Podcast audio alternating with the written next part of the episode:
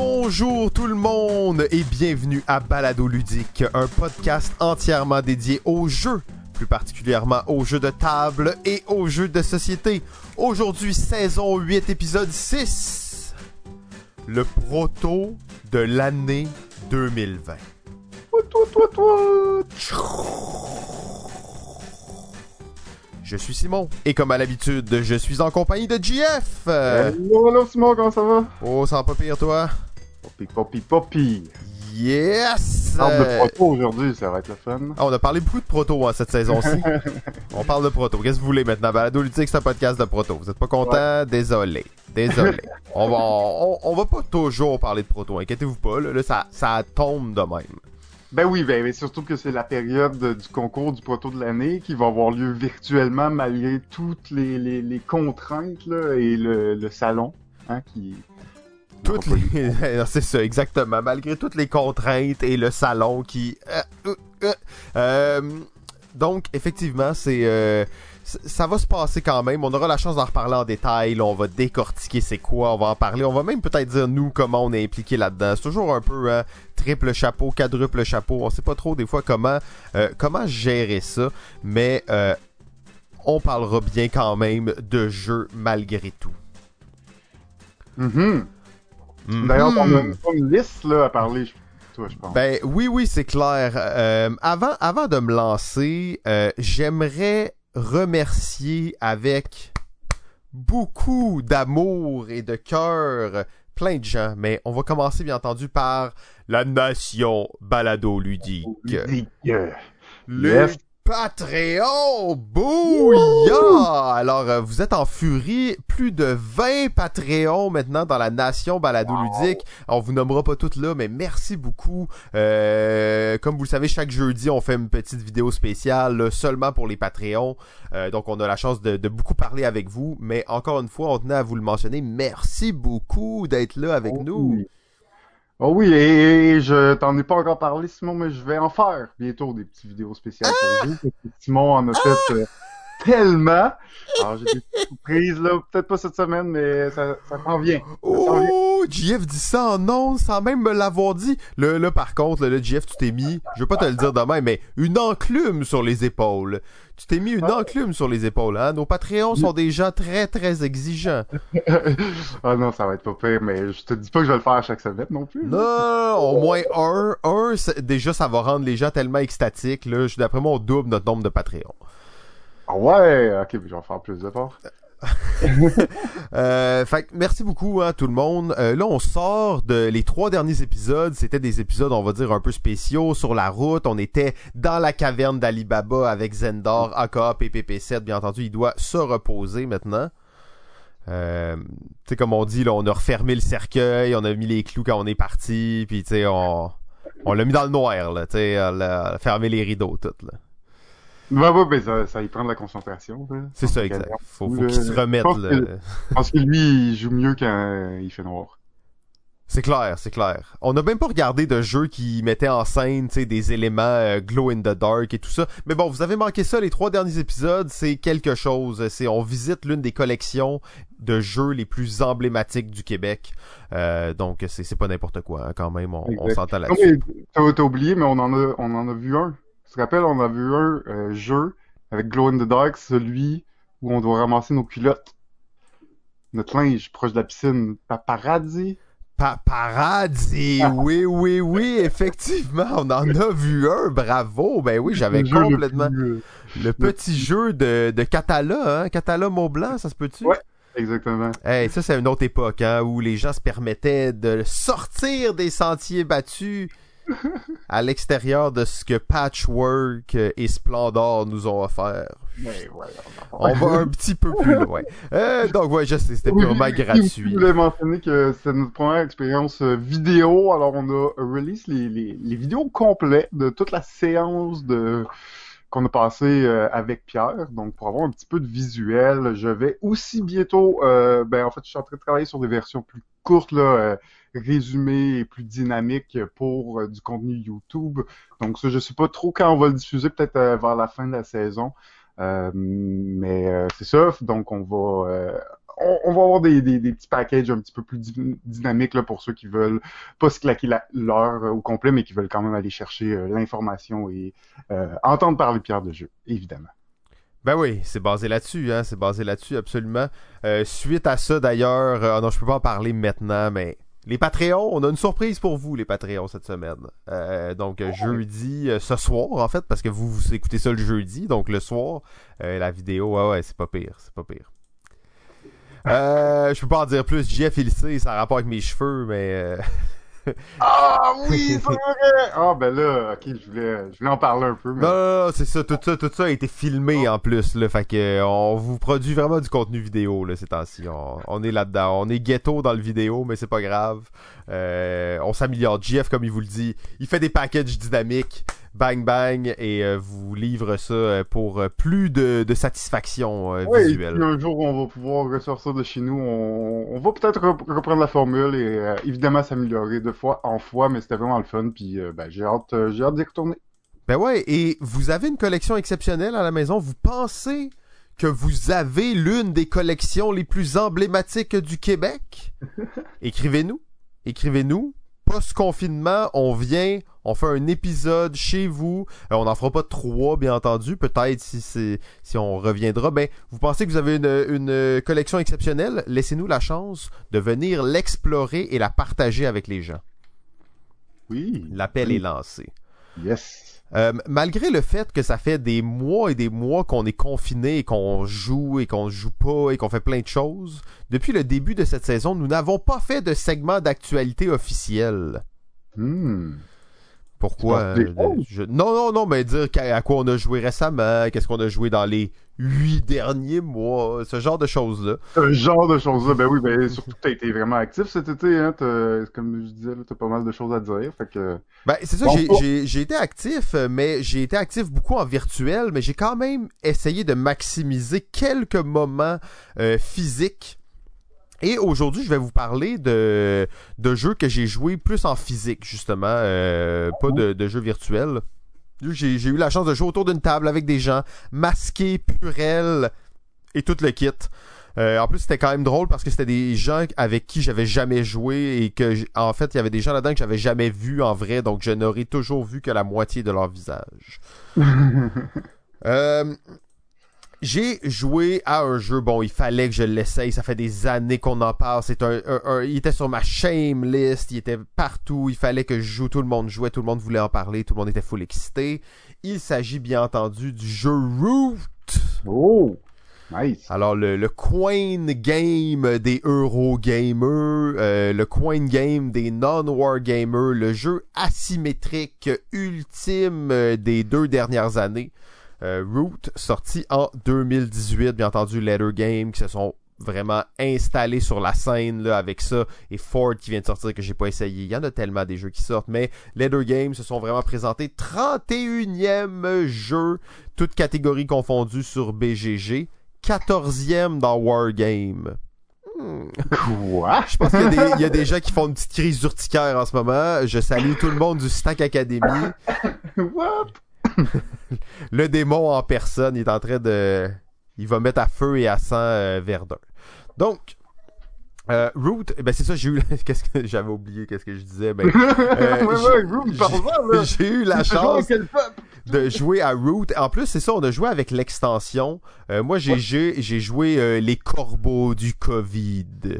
Alors c'est Corvid, Crows, mais là c'était comme à cause vu qu'on était dans le Covid, c'était les corbeaux du Covid. euh, nation très spéciale, en fait pour ceux qui connaissent un peu le jeu, c'est les genres de vagabonds d'une extension, donc hmm. euh, une ah oui, ils ont l'air vraiment différents. Euh. C'est ça, c'est quand même un truc qui est vraiment différent, qui joue sur des mécaniques. En fait, toutes sont toutes assez différentes. C'est juste qu'il y en a qui font appel à des mécaniques qui sont plus standards, puis il y en a d'autres qui font appel à des mécaniques qui sont vraiment plus euh, ben, pas original, mais euh, non conventionnel. Fait que ça sort un peu des sentiers battus, tout ça. Mais euh, c'est vrai que la diversité de chacune des factions est impressionnante. Euh, de mettre ça dans un même jeu, de faire qu'elles peuvent toutes comme interagir entre elles. Ça, c'est vraiment un, beau feat. Je comprends pourquoi le jeu ressort du lot, principalement à cause de cet aspect-là, parce que c'est réellement euh, l'aspect le plus intéressant. Tu sens que chaque faction est thématiquement bien intégrée, est intéressante, a ses forces, a ses faiblesses, a d'autres factions avec lesquelles elle peut être plus ou moins euh, rivale naturelle ou alliée naturelle. Donc, euh, très cool. Pour de vrai, j'ai été surpris. Je m'attendais pas vraiment à, aimer ça tant que ça. Euh, ça reste que c'est un jeu de confrontation. C'est mm. un, jeu qui est pas totalement dans mon style de jeu naturel. Euh, mais belle expérience de jeu autour de la table, c'était le fun, c'était agréable. C'est pas si long. Les gens disent que c'est long, ça passe vite. C'est peut-être un deux heures, ouais deux heures, mais T'as l'impression quand même qu'il passe vite, ça, deux heures. J'ai l'impression que t'es habitué, là, tu joues en une heure et demie, une heure et quart, peut-être.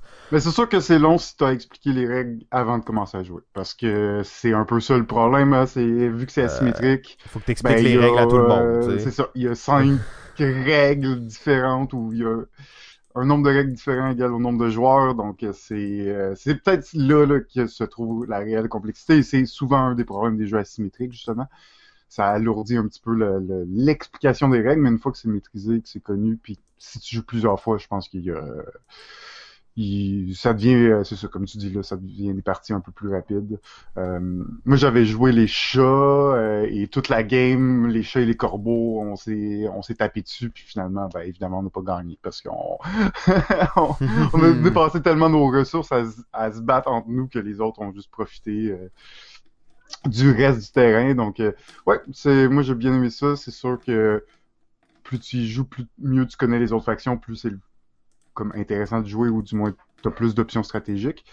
Euh, parce que c'est ça. Ben, il faut euh, quand tu quand t'as jamais joué avec une faction là, c'est un peu dur de savoir exactement comment elle fonctionne. Donc plus tu joues, plus ça va être.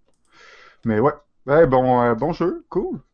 Ouais, j'étais content de l'essayer. Après, la question qui qui tue à la fin, c'est dans un monde où le temps de jeu est tellement limité.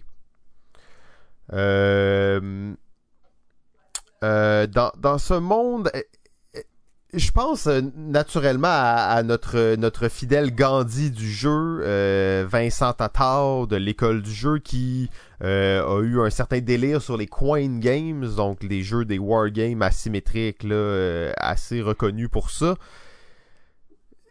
on n'est pas dans le même range de jeu, mais je suis en questionnement par rapport à ok, est-ce que au final j'ai vraiment un intérêt à jouer à Root?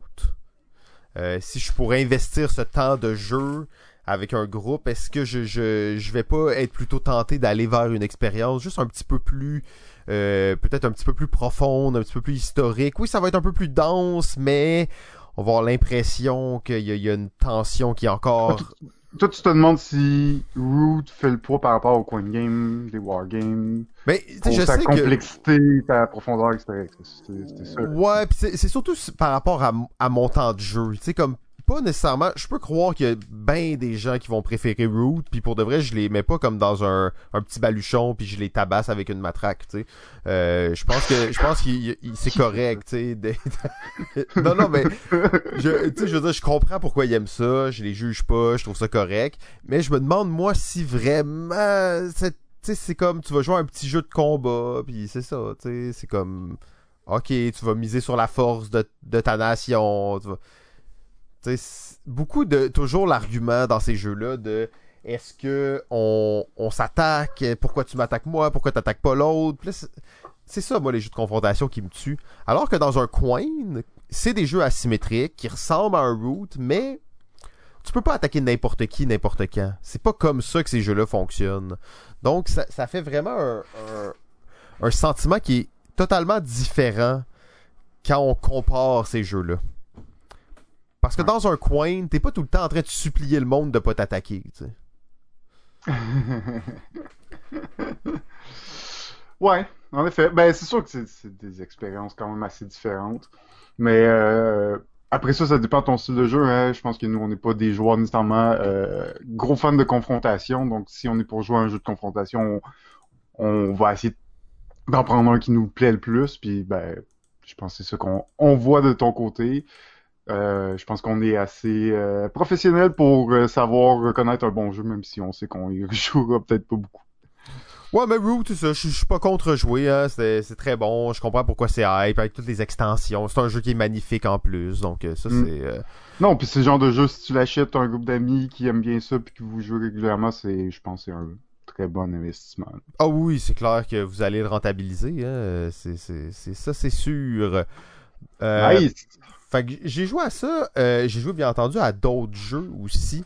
Euh, et probablement, ma, ça, ça a l'air un peu bête là, parce que c'est un tout petit jeu, mais euh, j'ai vraiment euh, adoré le jeu qui s'appelle Tiny Town. Tiny Town, ok? Et là, ma question, que je suis pas sûr, c'est que là, tout à l'heure de pas être sûr, fait que ça me convainc que j'en ai pas déjà parlé. Euh, fait que je- j'étais plus sûr si j'en avais déjà parlé ou non. Mais euh, c'est un jeu qui, qui a l'air vraiment de rien. Ok, c'est sorti, ça fait pas très longtemps, 2019. Euh, Tiny Town. C'est un jeu dans lequel, très basic, là, on va pogner des ressources pour construire des bâtiments dans notre petite ville. Ok, donc t'as plein de cartes, puis là, genre, tu vas pogner des ressources, puis tu vas dire, ok, je construis tel bâtiment, je construis tel bâtiment.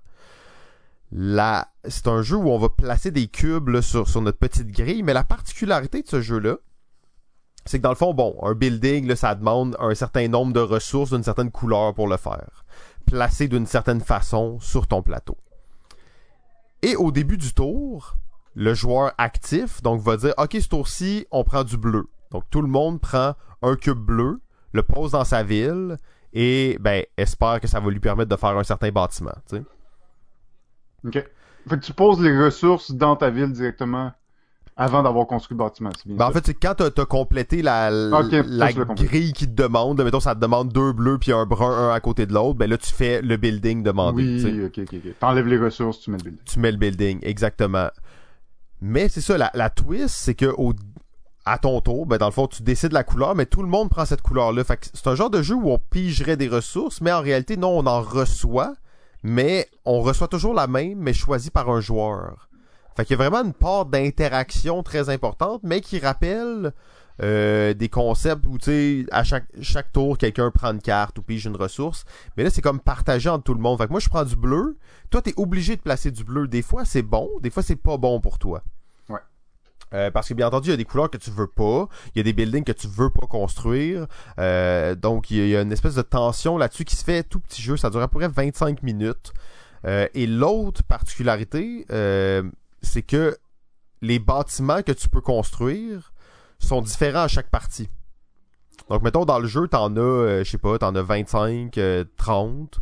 Ben, on va jouer toujours avec juste les mêmes 6 pour Nice. une game complète. Fait que toujours les, les bâtiments que tu vas faire, c'est les 6 qui sont là sur la table. Tout le monde peut les faire. Il n'y a pas de limite au nombre que tu peux faire. Euh, Puis là, la partie d'après, ben là, tu vas en prendre 6 autres. Puis là, ben, ça va être une autre partie parce que les combos vont être différents, les bâtiments vont être différents.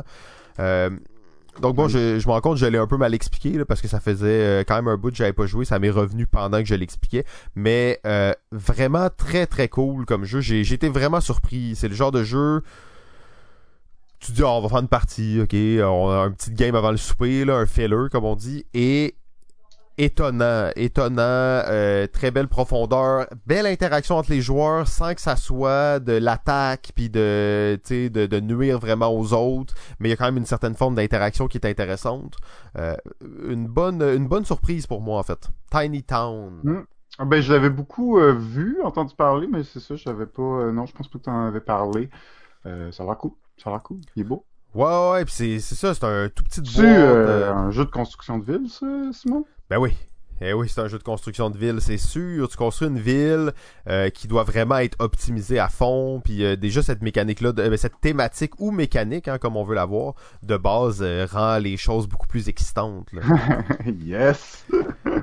Fait que, euh, ouais, ouais, non, j'ai, bien aimé ça. D'ailleurs, j'ai entendu parler que euh, pour les jeux de construction de ville, il y avait eu un podcast ou un épisode de quelque chose récemment qui parlait de que la construction de ville, c'était une mécanique et une thématique en même temps. Euh, tu sais, nous, on parlait de ça il y a deux ans. Fait que si vous écoutez Balado Ludique, vous êtes au fait de ça, c'est pas une surprise pour vous. Ah ouais, c'est clair. On y avait déjà pensé. Ben oui, on a fait un épisode complet là-dessus. Toi, JF, j'imagine, t'as quand même joué au moins à un petit jeu euh? Euh, ben oui, j'ai joué à des petits jeux. J'ai joué surtout à des jeux euh, ben, que j'ai déjà joué, hein, que j'ai chez nous dans la collection. Euh, donc on va pas en reparler, mais c'est sûr que j'ai joué à un jeu, un nouveau jeu québécois qui euh, vient de sortir, qui a connu pas mal de hype sur BGG les mmh. derniers mois, et c'est le jeu Quattle. Oh, Quattle! Quattle, euh, donc euh, un jeu de, d'un couple d'auteurs québécois, euh, donc qui se sont fait signer par Synapse Games et dans Quattle, ben dans le fond on va, notre objectif ça va être de, compléter des, des, des bouts de serpent en fait, euh, on va construire des, genres de... à plumes. des genres de, de serpents et on va avoir plein de, petites pièces de serpent. On va avoir la tête, la queue et euh, le corps euh, d'un serpent. Et on va essayer de faire des combinaisons de couleurs ben, parce que toutes ces pièces-là, beau matériel d'ailleurs en pièces plastiques et bien manipulables, bien faites. on va construire, bon, dans la partie, on va aller chercher des, des, bouts de serpent, on va construire nos serpents et on va avoir des cartes euh, d'objectifs un peu dans nos mains. ça va nous dire, ben, si tu as deux bleus euh, et à côté deux rouges, ben, tu fais des points. Donc, tu vas essayer de d'accomplir des objectifs euh, par rapport au placement des couleurs, au choix des, cartes et au choix des, parties de, de, serpents que tu vas sélectionner. donc c'est c'est ça. Quattle, très très bien. Je l'avais testé en proto plusieurs fois et les auteurs étaient très actifs euh, dans la communauté à Montréal. Donc, euh, je suis très heureux de voir là, que ben, des jeux réussissent à... C'est, c'est dur hein, de se faire éditer des jeux, mais qu'un jeu qui a, qui a réussi à passer toutes ces étapes-là et en plus qui se fait éditer par un éditeur québécois, c'est vraiment euh, vraiment intéressant. Puis ben, c'est, je pense qu'il faut en parler euh, il faut absolument en parler. En fait, on a beaucoup parlé de décrypto et tout ça, mais qu'un jeu se retrouve top trending sur BGG, que ce soit un jeu d'éditeur québécois, d'auteur québécois, quand on disait que l'identité ludique québécoise se développait, que le réseau des auteurs, des éditeurs du Québec se raffinait, que toute la communauté est en train de se développer en émergence. on en a une, belle preuve là. Euh, j'ai l'impression pratiquement chaque année, là, va, il va y avoir un événement important euh, pour le jeu au Québec à l'international qui va faire que la renommée va grandir graduellement. Ah ben on l'espère euh, beaucoup. C'est sûr qu'on l'a vu grandir cette communauté-là. Plus il va y avoir d'auteurs, plus il va y avoir de gens intéressé par la création de jeux plus euh, on d'options. en plus aujourd'hui on parle du proto de l'année. proto de l'année, ça va, ça va bien ensemble exactement. Euh, et c'est pas pourquoi qu'on en fait la promotion aussi qu'on en parle, c'est aussi pour euh, mettre ça de l'avant et encourager tous les auteurs ou personnes intéressées par le développement de jeux de société à, à, à sauter le pas et à tenter l'expérience. Euh, oui, très bien dit. En fait, euh, là, je me disais, bon, j'avais d'autres jeux à parler, mais je pense qu'on est prêt à, enchaîner dans l'épisode. Là, ça m'a embarqué sur la suite, là, puis là, je suis emballé. C'est ça, là, on a, on a mis la place pour parler des jeux, des prototypes. Par contre, par contre... Avant tout. Il y a quelque chose d'important qu'on n'a pas fait depuis trois épisodes. Eh oui, les gens se demandent, là. Qu'est-ce qui se passe avec le tournoi de Can't Stop? Le tournoi de fait demander tous les jours, arrêtez de nous texter. On vous le dira pas, ce qui a gagné. Il faut que vous écoutiez nos épisodes, soyez patients. Exact. Là, justement, aujourd'hui, là, on est rendu en quart de finale. Là, ne pensez pas qu'on n'avance pas, là. Le quart de finale, on va vous présenter deux des matchs du quart de finale. Oh yeah! Oh yeah! Des gros matchs. Euh... Des gros matchs, hein? Ben oui, oui, c'est ça. Euh, c'est toujours le premier épisode de quelqu'un, donc on va mettre ces gens-là légèrement en contexte. On veut pas euh, raconter 100 euh, épisodes de lore, là. on veut juste vous mettre un peu dedans. Mais à chaque année, ou du moins on essaye d'organiser un gros tournoi d'un jeu de société, souvent des petits jeux parce qu'on veut pas que ça devienne trop massif. Et on fait ça dans le sud, République dominicaine, Mexique, Cuba. cette année, Playa del Bahia euh, en République dominicaine. On était là pour le tournoi de Can't Stop. On avait 30... Pré-Covid. Pré-Covid, en tout cas, pré-transition Covid, on va dire, mettons. Là, mais c'était limite. Là. Les gens avaient des masques, du purel, il y en avait sa table, mais euh, il y avait... C'est ça. En tout cas. Euh... Donc, euh, là, on est rendu en quart de finale et il y avait deux, ben, il y, a, il y a quatre matchs, on va en couvrir deux aujourd'hui. Le premier match entre le seul et unique ludologue du Québec, Sylvain A. Trottier. Euh, maintenant sur YouTube, d'ailleurs, allez le Mais suivre, ouais. le ludologue sur YouTube. Il en a fait des vidéos. Il est professionnel, ce gars-là, pour faire des vidéos. Il On pense- participe avec euh, plein de gens, dont nous, mais euh, plein d'autres plein euh, de gens. Il est- il ouais, non, c'est c'est- c'est ça, exact. Et ensuite, on avait une nouvelle venue sur la scène, BD Elsa de Ludipsy, Psyludique, euh, la psychologue des jeux. euh, donc ça, c'est une intervenante de qualité. Est-ce qu'elle était bonne à Ken Stop? Bon, moi, elle s'est rendue contre le ludologue. Euh, tout un match, hein, quand même, on peut le dire. Ben, tout un match, surtout que ça s'est passé beaucoup euh, dans les regards entre les deux joueurs. Parce que c'était une guerre psychologique plus que tout. Hein. Tu sais que le log, il est, vraiment, euh, il est vraiment focus, il est capable de faire bouger des, choses juste par, sa pensée et tout. Ben, Elsa était capable de, de, le contrer, là, puis de, de, de s'assurer de pas lui donner les, bons mouvements, là, les, les bons éléments là, pour qu'il puisse profiter de ça. C'est Euh, ah ouais ouais non c'est bien dit ça. En fait c'est clair que ça rappelait un peu même la scène hein, dans Star Wars 7 entre Kylo Ren et Rey là, quand ils font leur premier duel psychique. Euh, je suis même pas sûr qu'il y a pas eu de la manipulation télékinésique dans les lancements de dés là.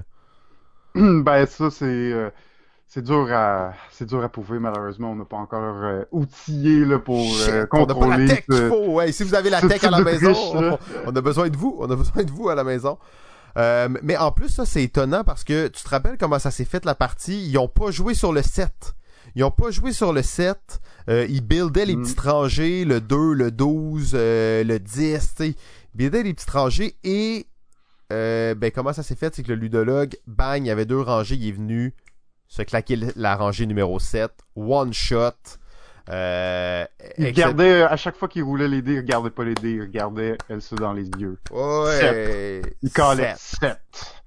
7 7. 7. 7 et pour la victoire 7 Ouais, et là, bien entendu, la foule hein, était en délire. Euh, C'était assez exceptionnel de voir ça. Là. Euh, Bien, euh, en tout cas, juste je suis- comme- exceptionnel en effet. Après, c'est dur de de pas penser qu'il n'y a pas eu de, un peu de triche télékinésique, mais bon, on va donner le bénéfice du doute à, au, au ludologue. Ouais, ouais, c'est ça. Après, tu sais, c'est- c'est pas des gens qui sont reconnus pour tricher non plus. Euh, je c'est pas dans leur éthique. Euh, fait tu sais, est-ce qu'il y en, il y en- je sais pas. hein, c'était, ça- c'était un gros combat mental. Euh, donc, ben, c'est ça. sais, On a, on a raconté la game, on a, on a chié le build-up parce que j'étais trop troublé. Euh, c'est le ludologue qui passera en quart de finale. BD Elsa, sa première participation. Merci beaucoup. Euh, à la prochaine. Malheureusement, donc le ludologue a été trop fort, mais c'était un très, très, très bon match. Oh oui, mais euh, l'autre match n'était pas euh, moins bon pour autant. Non, effectivement, c'est des quarts de finale. Hein. C'est tous des Et matchs très voilà. solides. Euh, ben Donc on oui. avait la- le match avec euh, Ludovic Maublanc. Ouh, acteur français, membre de la cafetière et toutes les les euh, comment on dit ça, tous les collaboratifs français, ils sont rendus myriades. Ils collaborent à gauche, à droite, ils se serrent la main en de l'épaule, partout. Ils font des jeux en groupe de quatre frénétiquement. Ludovic Montblanc, bien entendu, fait partie de ça. Bien dit, bien dit. Et euh, il affrontait le Gandhi du jeu. Le Gandhi. Gandhi du jeu, le seul et unique Vincent Tatao de l'école du jeu. D'ailleurs, sans rentrer dans les détails, on lui envoie beaucoup d'amour et on lui dit félicitations. Mhm. Euh, oui, ben oui, bien entendu. euh, quand il y a des tournois, quand il y a de la compétition, Vincent est là. C'est un compétiteur dans l'âme. Euh, Il y, a, il y a rien à dire de plus là-dessus. Euh, gros match, hein, là on jouait plus euh, de d'arrogance et de, tu sais, c'était pas, euh, c'était pas dans la finesse et dans la douceur. hein, ça jouait dur dans les coins. Euh, on a joué sur les rangées payantes, puis ça roulait des gros dés là. Oh ouais, puis euh, ben tu sais, on connaît les tactiques du, du Gandhi, hein. Il parle, il parle, il essaie de déconcentrer, de déstabiliser euh, l'autre joueur. Il parle, il parle, il parle. Il va l'emmener dans une discussion. Puis là, tout d'un coup, boum, boum, on se rend compte qu'il a gagné. Ouais, puis il a fait ça sneaky parce qu'il avait monté la rangée numéro 4. C'est tellement rare que tu gagnes avec la rangée numéro 4 dans Can't Stop. Euh, tu sais, il y avait, il y avait, il y avait la 8, je pense, qui avait monté la 8, tout le monde le savait. Il y avait une autre, la 11, je suis plus trop sûr. Et là, il avait monté la 4 à 2 de cases. Tu es comme, c'est pas menaçant, 4. Bang, bang! Il les a fait. Bang, bang! Il les a Et voilà. fait. Et voilà. En plein cœur de sa, de sa, de sa conversation, euh, si Ludovic était là, il a checké ça, il a rien compris. Il était juste comme, ah. Ben, bonne partie, bonne partie, et après, il est allé signer des autographes. Oui, ben merci quand même de sa participation. euh, ça, elle, ça, elle aura été très euh, productive et intéressante. Et euh, ben c'est Vincent, hein, le, le gagnant du jeu, qui se retrouve en demi-finale contre le ludologue. Ouh, ça, ça va tout être un match. Ben, en fait, ça a Ouais. été tout un match, on peut vous le dire. Nous, on le sait, hein, qui a gagné. On va pas aller plus dans les détails, mais c'était tout un match.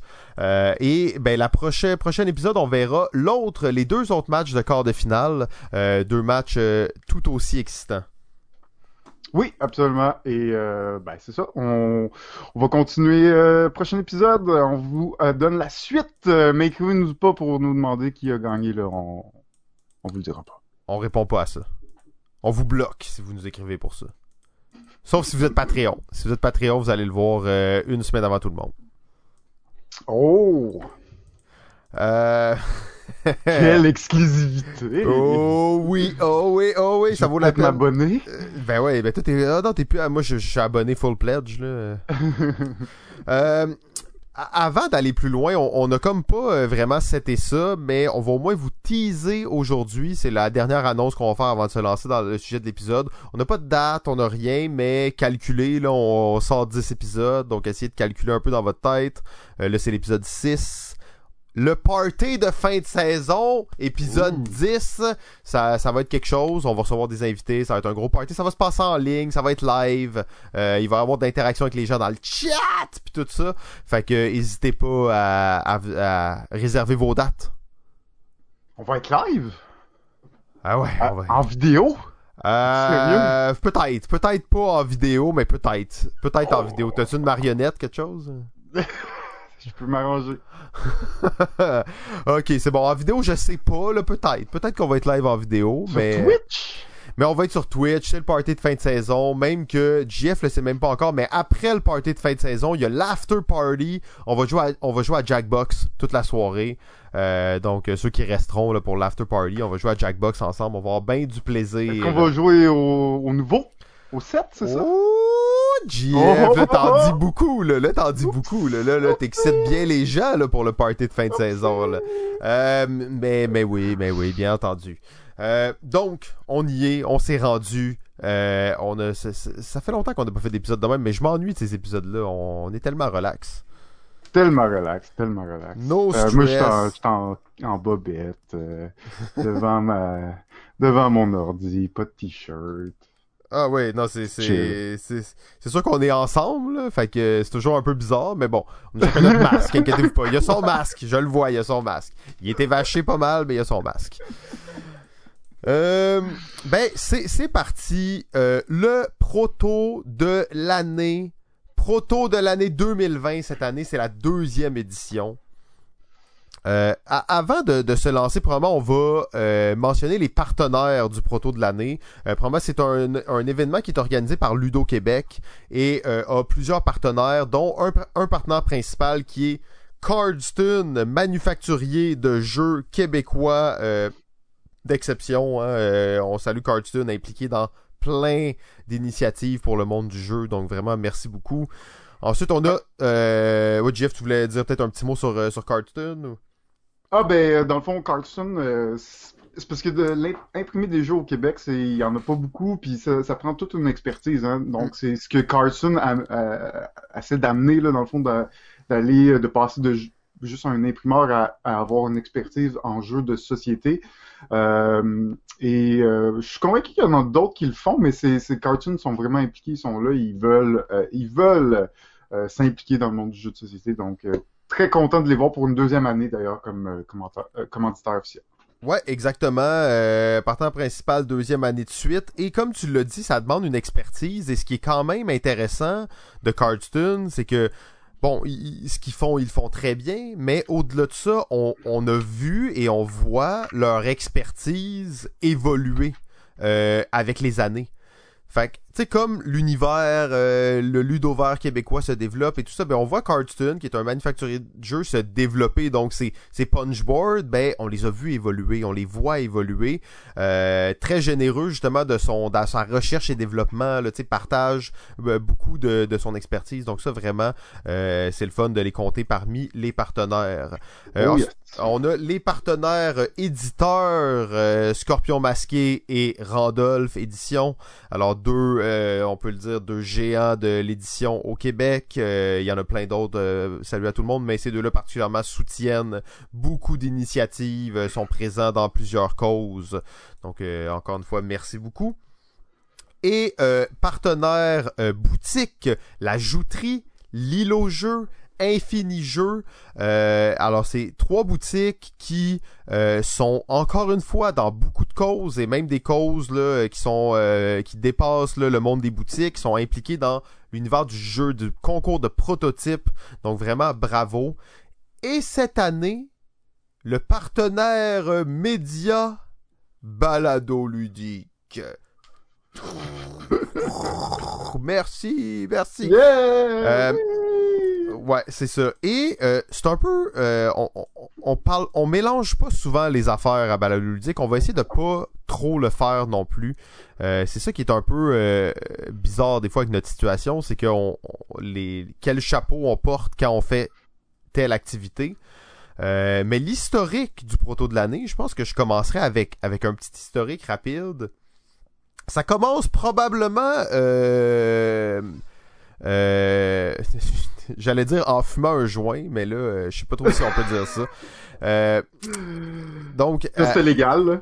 Ben oui, oui, c'est légal, bien entendu, c'est vrai, on n'a aucun problème à dire ça. Donc, euh, avec JF et moi, et on, on voulait organiser un concours de proto à Montréal.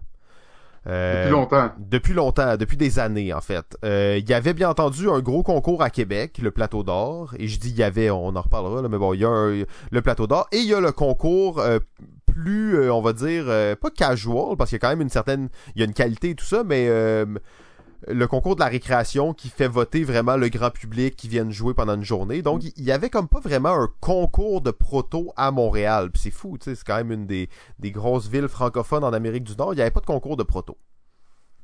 Non, exact. Puis, euh, ben oui, feu, la récréation, on aura la chance d'y, revenir, oh malheureusement. non, j'avais oublié ça! Oh non! Malheureusement, Ah, bien triste, euh, un concours qui avait euh, eu, euh, qui avait lieu durant les Montréal Joue, là, d'ailleurs. Je n'y crois pas. Je n'y crois pas. On va parler avec Nina. Pas possible, hein? Non, non, c'est Wow. vrai. On peut pas s'aventurer là-dedans. On avait dit qu'on n'allait pas en parler aujourd'hui, mais c'est vrai que ça, ça, ça vient de me frapper. là. La récré n'existe plus. Non, c'est, un monument historique là, du jeu de société au Québec qui vient de s'éteindre. Ouais, ouais, ouais, ça c'est ça c'est très triste. Ça c'est très Mm. triste. En fait, ça vient de plomber l'ambiance. Ouais, je suis putain excité, là. Non. De vrai, euh, arrêtez ça, là. Arrêtez l'épisode, ouais. De toute façon, ça- les gens disaient qu'on faisait des épisodes trop longs. hein. Ouais, fait que... Ok! Donc, euh, ben, euh, c'est ça, c'était une, une- une seconde de silence pour la récré, mais on aura la chance d'en reparler, on respecte tellement euh, l'institution et tout ça, on, on va avoir la baronne? La baronne sera avec nous au party de fin de saison, elle le sait pas encore, mais on va y Non. dire. Donc, on, voulait organiser un concours de proto, il y en avait pas. Euh, on a fait certaines démarches pour, euh, tu sais, pas non plus nuire aux autres concours qui existaient. On voulait quand même qu'il y ait une certaine collaboration. On voulait pas se pointer et dire, nous, on va faire un concours. Au final, on n'a rien réussi à fusionner, si on peut dire. Et on a lancé, en fait, euh, l'idée du proto de l'année. Euh, c'était c'était comme ça que, que ça a commencé. Bon là, pour lancer un concours, fallait euh, tu sais comme rejoindre un groupe. Et là, tu sais on s'est laissé embarquer là-dedans pour finalement rejoindre Ludo Québec et organiser le concours du proto de l'année euh, à travers Ludo Québec. Donc maintenant ça dépasse euh, notre personne, notre idée principale, on veut pas s'attribuer tout le mérite de ça bien entendu. Euh, ça dépasse ça, maintenant c'est dans une organisation qui est plus grande que nous, mais le concours a vu le jour pour la première fois l'année dernière, proto de l'année 2019. Euh, GF, tu as eu la chance d'ailleurs d'être la personne en charge du proto de l'année 2019, de chapeauter toute l'organisation euh, de, de l'édition. Oui, absolument. Ben, pour euh, une première édition très, euh, très agréable, c'était encore dans le temps où on, pouvait être tassé dans un salon de jeu. Donc, on peut pas croire que qu'on faisait ça avant. C'est fou, hein? Ça existait-tu, ça? On a-tu déjà été... je, je veux pas trop dévier, là, mais les conventions de jeu. on va le dire comme ça, ok? On va le dire comme ça. C'est effectivement très triste. Le jab, le jab.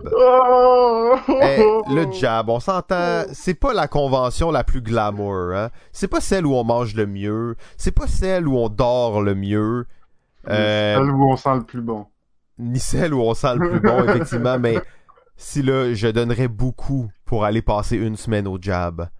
Je donnerais beaucoup pour aller passer une semaine au jab. Euh, et là, je nomme le jab comme ça parce que c'est une très emblématique qui me vient en tête. Mais sérieusement, toutes les conventions de jeu euh, me manquent. Euh, même une convention à laquelle j'ai moins assisté, c'est le stack. Et je prendrai un stack demain matin. J'en prendrai un demain matin. Je suis là. Marc? Marc? Vous savez le gentil Marc, là?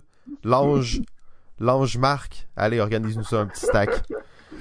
Donc oui, euh, ben c'est ça. On, l'a organisé pour une première fois l'année passée. Ça s'est super bien passé pour une première édition. Euh, je pense que cette année, ben euh, dans le fond, c'est un peu plus Ludo Québec et toi en particulier, dans le fond, qui a pris les règnes de ça. Et ben là, on commence la, période d'évaluation des jeux. Donc on est bien excité de, de, vous en parler, de vous en parler un petit peu, de vous présenter les différents jeux qui ont été sélectionnés. Exactement. On va plutôt porter, euh, disons, ça va être des chapeaux hybrides, ok? Euh, on va porter nos chapeaux de balado ludique, bien entendu, mais euh, JF étant juge, va porter un petit peu son chapeau de juge. Moi étant organisateur, je vais porter un petit peu mon chapeau d'organisateur, mais on va essayer de se détacher le plus possible et de présenter ça comme comme un média le ferait, puis vous présenter les jeux, vous en parler avec quelques petits insights de l'intérieur si possible. Oh. Ben, en tout cas, on va, on va pas dévoiler le gagnant, là. Euh, donc. Euh... On le connais-tu déjà? Ben oui, ça a été tiré au sort, là, non? Ah, oui, c'est vrai. Euh, ah, l'idée aussi d'un concours comme ça, il y a quand même un objectif derrière. Euh, en fait, moi, mon objectif, il était vraiment, je me rends compte, il était complètement raté. Parce que je voulais participer à des concours de proto, mais là, il n'y en avait pas. Fait que là, ben, je me suis dit, ah, on va en créer un, puis là, ben, éventuellement, tu sais, je vais pouvoir participer. Fait qu'en tout cas, ça, ça, ça, a un peu foiré mes projets. Mais euh, un, des objectifs, clair, c'est pas nécessairement de récompenser le meilleur proto. Oui, c'est ça le but, là, puis c'est comme ça que, tu sais, on récompense le proto de l'année. Euh. Mais de, de stimuler la communauté des auteurs euh, du Québec, mais même là, au-delà de ça, on a déjà des, gens qui viennent d'ailleurs, on verra ça plus tard. Mais de stimuler la communauté des auteurs du Québec, c'est probablement l'objectif principal du concours de proto, du proto de l'année 2020, ben en tout cas de toutes les autres années aussi, là, mais euh... Oui, bien sûr, parce que le, un concours de proto comme ça, ça donne un, objectif, un but et euh, peut-être même un deadline pour les auteurs à finir leur jeu. Et ça, c'est quand même assez motivant. Euh, et on, l'a vu avec le plateau d'or, ça l'a contribué à l'effervescence de la création de jeux et des, de nouveaux auteurs. Ben, nous, on souhaite continuer dans cette lignée-là avec ce concours. Euh, effectivement. D'ailleurs, euh, j'en profite pour mentionner un groupe sur Facebook qui s'appelle Création de jeux de société Québec. Mm-hmm. qui est un groupe là complètement indépendant de tout ce qu'on parle là en fait qui est un groupe qui existe sur Facebook duquel on fait partie et qui met en contact les auteurs de jeux au Québec. Premièrement, la pandémie a fait exploser ce jeu, ce groupe-là. Ce groupe-là était de inactif à très très peu actif à actif chaque jour maintenant.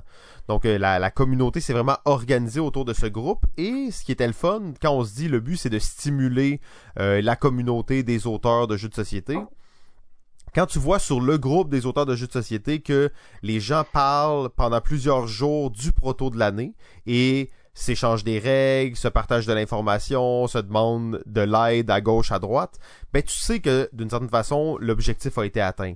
La communauté a été stimulée. Euh, une des preuves de ça d'ailleurs cette année, c'est que nous avons reçu 32 inscriptions.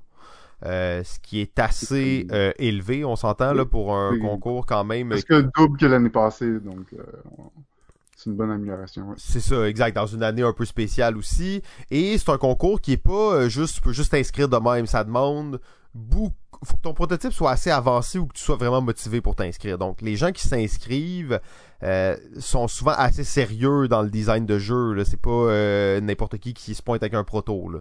Donc, c'est quand même, y a, le, niveau est très relevé.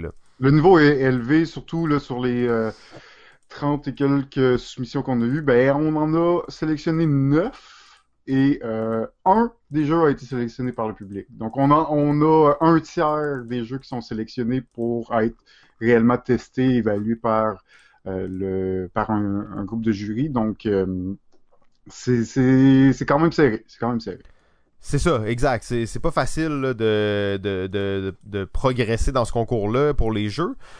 mais c'est ça. Cette année, niveau très relevé. Et t'en as parlé, on avait une nouveauté cette année aussi qui était euh, vraiment pour hyper les gens puis exciter un peu le, la foule, mais c'était le choix du public. Alors on annonce les gagnants, les finalistes, excusez, on annonce les finalistes et on dit il reste une place, une place est libérée en finale. Et là, on invite les gens à voter pour le jeu qu'ils veulent voir se rendre, euh, qui, le jeu qu'ils veulent, euh, qui se rende en finale. En fait, un jeu qui avait pas été les, les autres qui n'ont pas été sélectionnés, évidemment. Toutes catégories confondues, grand public, euh, experts, euh, donc les gens allaient voter. Et euh, on peut pas, on peut on peut pas révéler les chiffres. On peut pas révéler les chiffres, mais c'était tellement serré! c'était, je veux dire, c'était incroyable. Moi, je regardais ça chaque jour, les votes, et je voulais les rendre publics, mais on peut pas, parce que c'est, trop, c'est trop une expérience bizarre de rendre ces chiffres-là publics, tu sais, mais c'était tellement serré, c'était fou à voir chaque jour jusqu'à 10 minutes avant la fin. Il y avait encore des votes qui rentraient, là, 10 minutes avant la fin des votes. Ça durait une semaine. Il y avait encore des votes qui rentraient. Et euh, ben, en fait, on vous parlera euh, de la personne qui a remporté le choix du public quand on va arriver euh, à la présentation de tous les jeux un peu plus tard. Et là, ça a fait comme... on arrête ça maintenant. Ben ouais, hein? Hey, c'est qui? Allez sur Ludo Québec, le, site web, pas le site web, le Facebook de Ludo Québec, vous allez le voir pendant que vous écoutez ouais, l'épisode. Ouais, attendre euh, 10 minutes là. Ouais, 40 minutes max. Là. Euh, euh, donc, ben, le, dernier point, Jeff, que je voulais euh, qu'on parle légèrement par rapport à organiser un concours comme ça. on n'ira pas dans tous les détails, mais je trouve ça intéressant, justement, si on peut parler un peu de l'intérieur, c'est il y a beaucoup de défis qui viennent avec ça. Euh, autant de comment est-ce qu'on va choisir les gagnants, à euh, comment est-ce qu'on va gérer les inscriptions, à comment est-ce qu'on va faire les tests, comment est-ce qu'on va évaluer. Donc plein de, questions. Euh, toi, qu'est-ce que tu considères comme un, un, bon défi qu'il faut faire pour arriver à mettre en place un concours comme ça?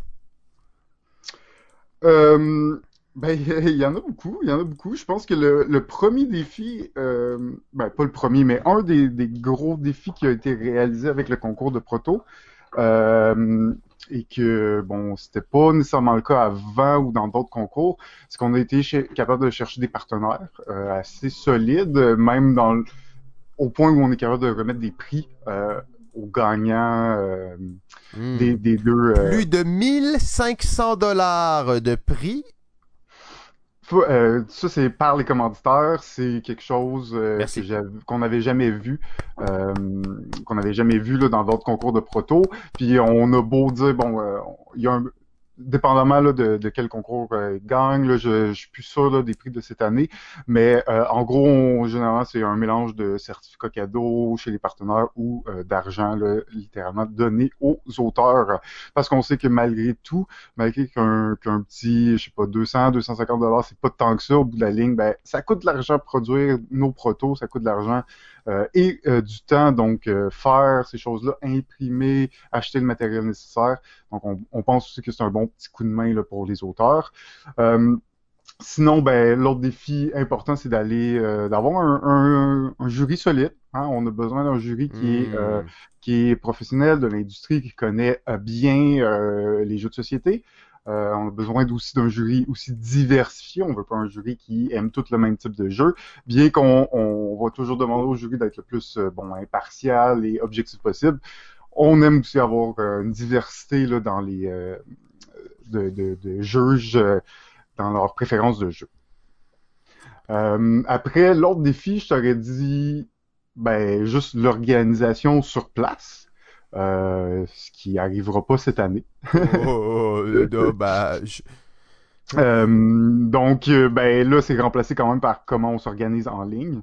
Euh, de plus cette année, ben comme on ne peut ou du moins difficilement se jouer les jeux ensemble à la même place, euh, ben ça emmène plein là, de, de, de, problématiques aussi là, puis de défis à relever pour nous qui sont assez ben, spécifiques là, à cette année, il faut dire.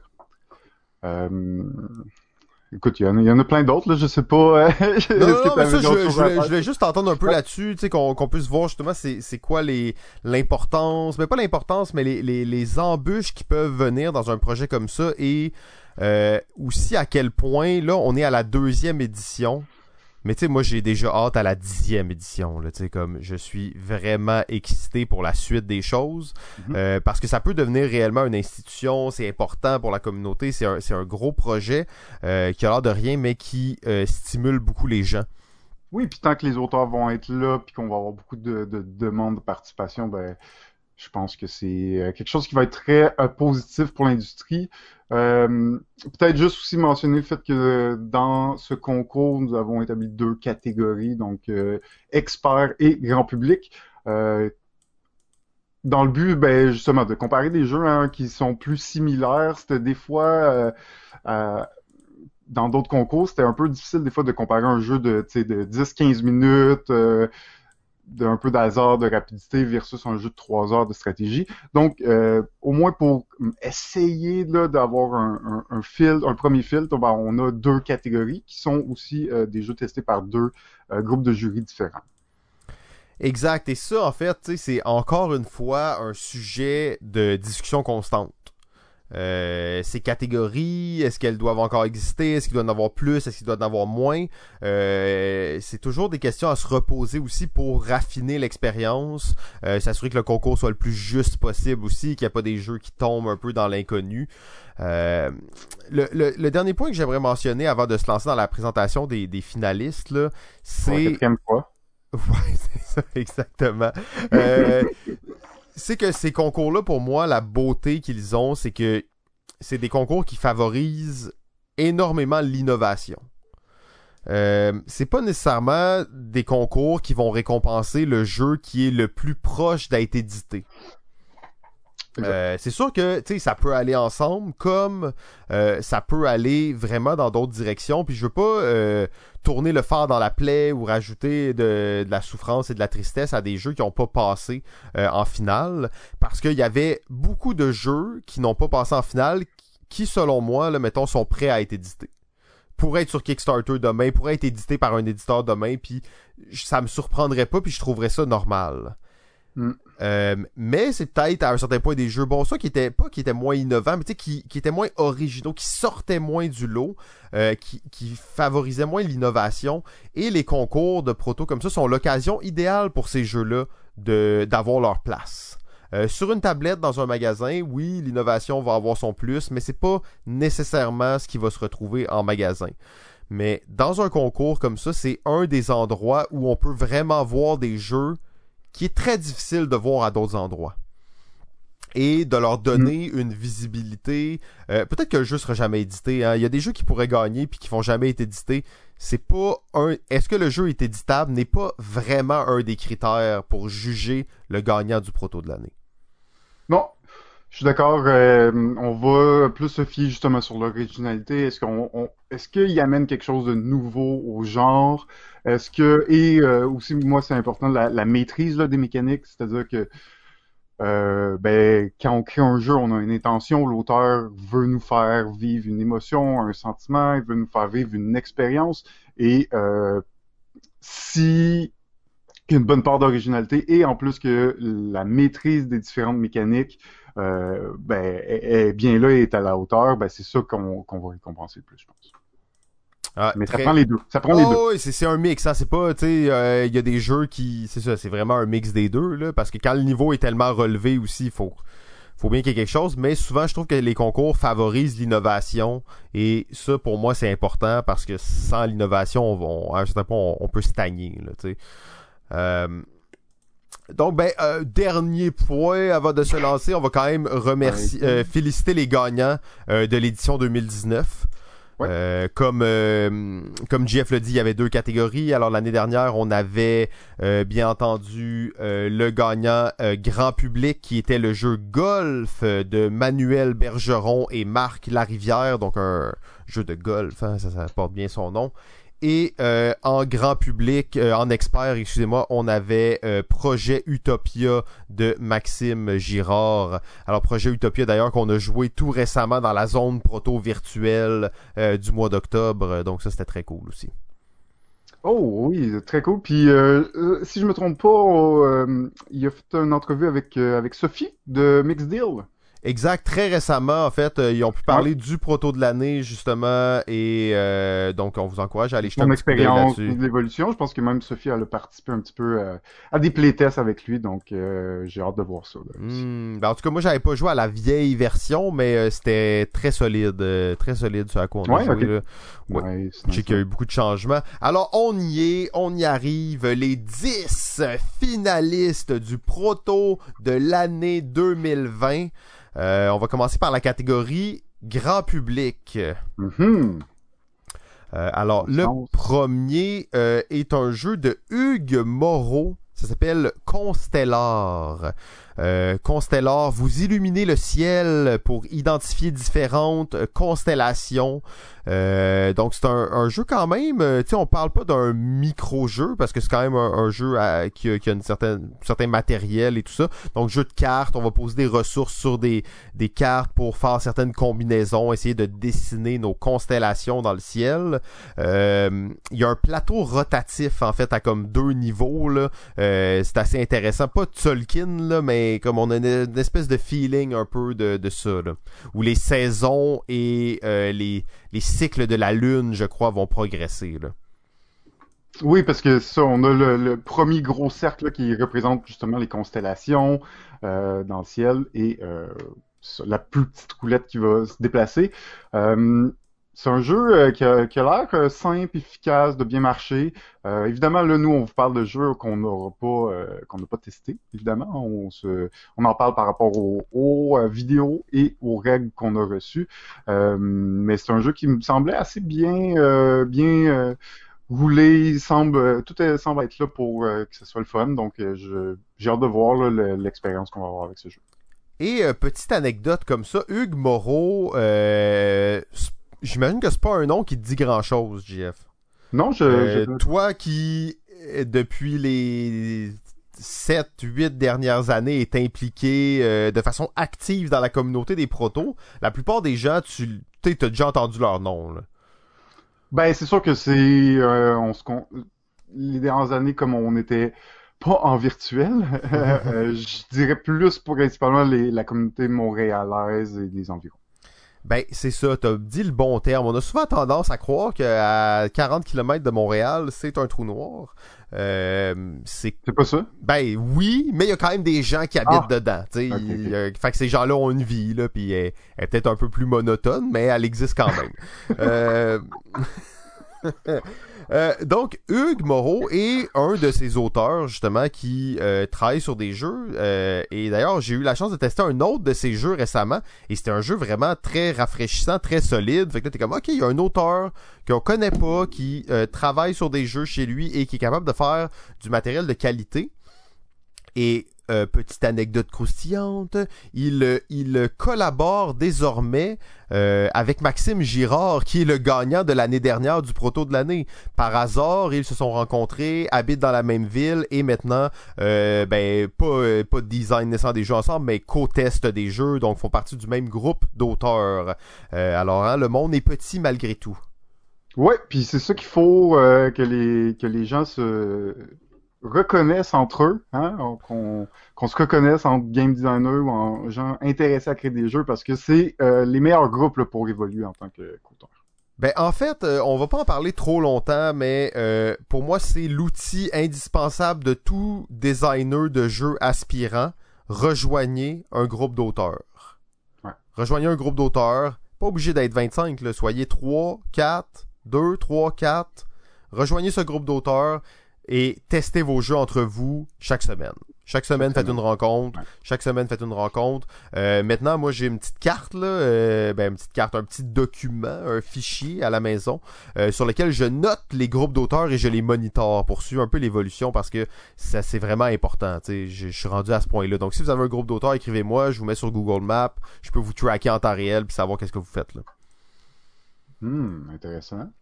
T'as pas, t'as- tu m'as pas mis ça dessus, là? Moi, je suis pas, je suis pas là-dessus, là. Tu peux pas me tracker, j'espère? Ben là, t'es dans un groupe d'auteurs régulier? Ben, un Ah. peu, là. Bah. JF. Je Je le sais t'es où? Je le sais t'es où? Tu m'en as pas parlé de ça. Non, non, mais euh, vous avez tous accepté la petite pilule que je vous ai donnée euh, en vous faisant croire que c'était euh, de l'ecstasy. Eh bien non, c'était un microchip pour euh, tracker vos déplacements. Ah, c'est pour ça que ça avait pas marché, hein? Non, c'est ça, vous avez pas eu d'effet. hein, Des fois, t'as pas une bonne batch. Euh, prochain jeu que nous avons dans la catégorie grand public, et ça c'est quand même assez excitant de voir ça parce que c'est un jeu de Marc Larivière. Euh, Marc Larivière, Auteur euh, de golf? co-auteur de golf, gagnant du proto de l'année 2019 grand public. Euh, Marc Larivière qui est un auteur réellement à surveiller. Euh, ce gars-là travaille constamment sur des designs de jeux en fait. Euh, je sais pas combien il y en a chez lui, des protos, combien de versions il y a de chacun de ses jeux, mais euh, c'est un quelqu'un de très très sérieux dans le design de jeux. Et c'est pas évalué, mais il fait tout son artwork lui-même. Donc ça, c'est quand même intéressant aussi. C'est un illustrateur, donc vraiment ces jeux ont quelque chose de spécial. Et le roi veut vous voir morte. C'est ça le nom du jeu. Le roi veut vous voir morte. On est les espions de la reine et on se déplace dans le royaume pour aller livrer un message à la reine. OK. Euh, et c'est un tout petit jeu, 24 cartes seulement, des cartes carrées, jeu de mémoire. C'est un jeu de mémoire. En fait, tu vas tourner les cartes. Euh, dans le fond, à ton tour, tu prends une carte, tu regardes. Tu replaces. En gros, c'est ça. Ok. Quand t'es prêt, tu dis OK, moi je traverse. Puis là, c'est comme les cartes sont arrangées, c'est comme une espèce de rangée. Là, t'en as 3 de haut, 4 de large, tu sais. Et là, tu dis OK, je traverse, tu pars d'un bout, et là, tu flippes les cartes. Bang, bang, bang, bang, pour faire un chemin qui te permet de traverser euh, le territoire. OK. Et là, les symboles que tu vas révéler, bon, il y a plein de petites affaires, mais en gros, c'est des yeux avec des flèches. Fait que dans le fond, si la flèche pointe le chemin que tu suis, ça veut dire que tu t'es fait voir.